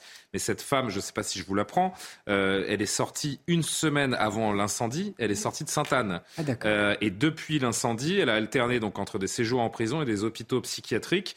Moi, je me dis, et je ne suis pas en train de vous viser vous, hein, pas du tout, mais qui a été jugé à travers ce procès? C'est cette femme, mais aussi peut-être notre système psychiatrique. Moi, je on peut se poser la question. L'hôpital Sainte-Anne qui la laisse sortir quelques jours avant le drame, est-ce que l'expertise euh, était la bonne? Oui, mais enfin, j'ai envie de parler comme pour euh, ce que vous disiez pour les prisons. Les places à l'hôpital euh, sont rares et chères. Et puis quand on maintient les gens, quand il n'y a pas de moyens, on laisse les gens dans la nature. Et quand les gens, et quand on maintient les gens contre leur gré, c'est tout de suite l'atteinte à la liberté. Les psychiatres nous enferment. Et ça va jamais, quoi. quand, j'étais maire, il m'arrivait souvent de signer des, souvent, quelquefois des placements d'office. En, hôpital hôpital. Des gens qui étaient en souffrance avec l'accord d'un médecin, etc. Quelquefois, l'individu ressortait assez rapidement et revenait me voir en disant Il paraît que c'est vous qui m'avez envoyé là-bas. Parce que vous lui disiez Non, c'est pas moi, c'est lui. oui, c'est mon adjoint. et, souvent, ce que demandaient les psychiatres à des gens qui étaient en grande souffrance Bon, rentrez chez vous et prenez bien vos cachets. Oui. et quelqu'un qui est SDF. mais bien sûr. d'office, c'est pas toujours les médecins, c'est des fois la commission pour les libertés. Tout à fait, tout à fait. mais, et demander à quelqu'un qui est en grande souffrance et SDF de bien prendre ses cachets, on sait très bien qu'il n'y a pas On connaît les problèmes, on connaît les failles, on connaît les solutions, mais après, c'est un manque bah, de moyens et un manque aussi. La psychiatrie. Et le psychiatre, et le pauvre de la santé en France. Gabriel, je ne veux pas vous laisser euh, frustrer, alors je sais que vous voulez dire un tout dernier mot, très vite. Non, mais si ceux qui les laissent sortir, qui prennent la décision de les laisser sortir euh, avait des comptes à rendre, qu'ils soient juges ou commission des libertés ou ce que vous voulez, je pense qu'ils réfléchiraient à deux fois. Voilà. Ils ne laisseraient jamais sortir. Bah, peut-être qu'il n'aurait pas fallu la faire sortir non plus. Je pense qu'il trouverait des places tout d'un coup en prison et en psychiatrie. En tout cas, il y avait une plainte contre Sainte-Anne qui n'a pas abouti. Le parquet considérait qu'il n'y avait pas eu de défaillance dans le processus de prise en charge. C'est dommage parce qu'on aurait aimé comprendre comment ça se fait que l'hôpital l'a libéré, mais bon, on va pas faire l'histoire. Le jugement est fait. C'est la, manière dont Qu'est-ce que vous dites Ça se voit qu'il n'y a pas eu de défaillance. Oui, la, la, preuve. La preuve. Euh, pour euh, couper avec cette euh, actualité forcément compliquée, et vous savez que chaque soir, je vous laisse avec une dernière image. Je crois que Stéphane Clerget le découvre parce que c'est le mm. premier à, être, euh, à venir pour la première fois sur ce plateau. J'essaie de détendre l'atmosphère tous les soirs avec une dernière image. Alors, je sais pas si je vais vous détendre, mais je vais vous surprendre. Un ours brun presque parfaitement préservé dans la nature gelée de la Sibérie orientale pendant 3500 ans a subi une autopsie Alors si vous si vous sortez de table, hein, désolé, euh, par des Oh. scientifiques, il a été découvert. Non, mais c'est fort parce que je vais écouter moi. Il a été découvert par des éleveurs de rennes sur une île déserte de l'Arctique. Températures extrêmes qui ont permis de le préserver et de préserver surtout les tissus mous de l'ours pendant 3460 ans, ainsi que le reste de ses derniers repas au menu euh, plumes d'oiseaux et plantes qui ont été retrouvées dans son estomac. L'équipe euh, scientifique en Sibérie a percé la peau, permettant d'examiner son cerveau également, ses organes internes, de mener une multitude d'études. Eh bien, l'analyse génétique nous montre que l'ours ne diffère pas de l'ADN de l'ours moderne. Tout ça pour dire que cet ours de 3500 ans, c'est le même que l'ours la- actuel. La, la mauvaise nouvelle, c'est le réchauffement climatique, ça. hein. Peut-être. Mais, oui, Mais peut-être qu'il est sorti du permafrost Parce que les euh, sont en train de. Mais euh, cette île Yakovski où il a été découvert, euh, donc euh, au large de la de la Sibérie, contient des trésors paléontologiques les plus riches du monde, attirant les scientifiques et les marchands d'ivoire également à la recherche de mammouths laineux. Ils sont très nombreux. Si vous aimez les mammouths laineux, n'hésitez pas. La, la Sibérie vous attend. Vous aimez les mammouths laineux, vous? D'ailleurs, votre prochain bouquin, c'est sur les mammouths laineux, je crois. C'est ça, hein. bien sûr. Merci beaucoup. Merci à tous les cinq d'avoir participé à cette émission. Merci à Samira, Samia Roulette qui l'a préparé. Demain, je vous retrouverai, c'est vendredi, dans l'heure des Pro 2. Olivier de Carenfleck assurera euh, le soir Info Week-end. Je vous souhaite une très belle nuit. À demain.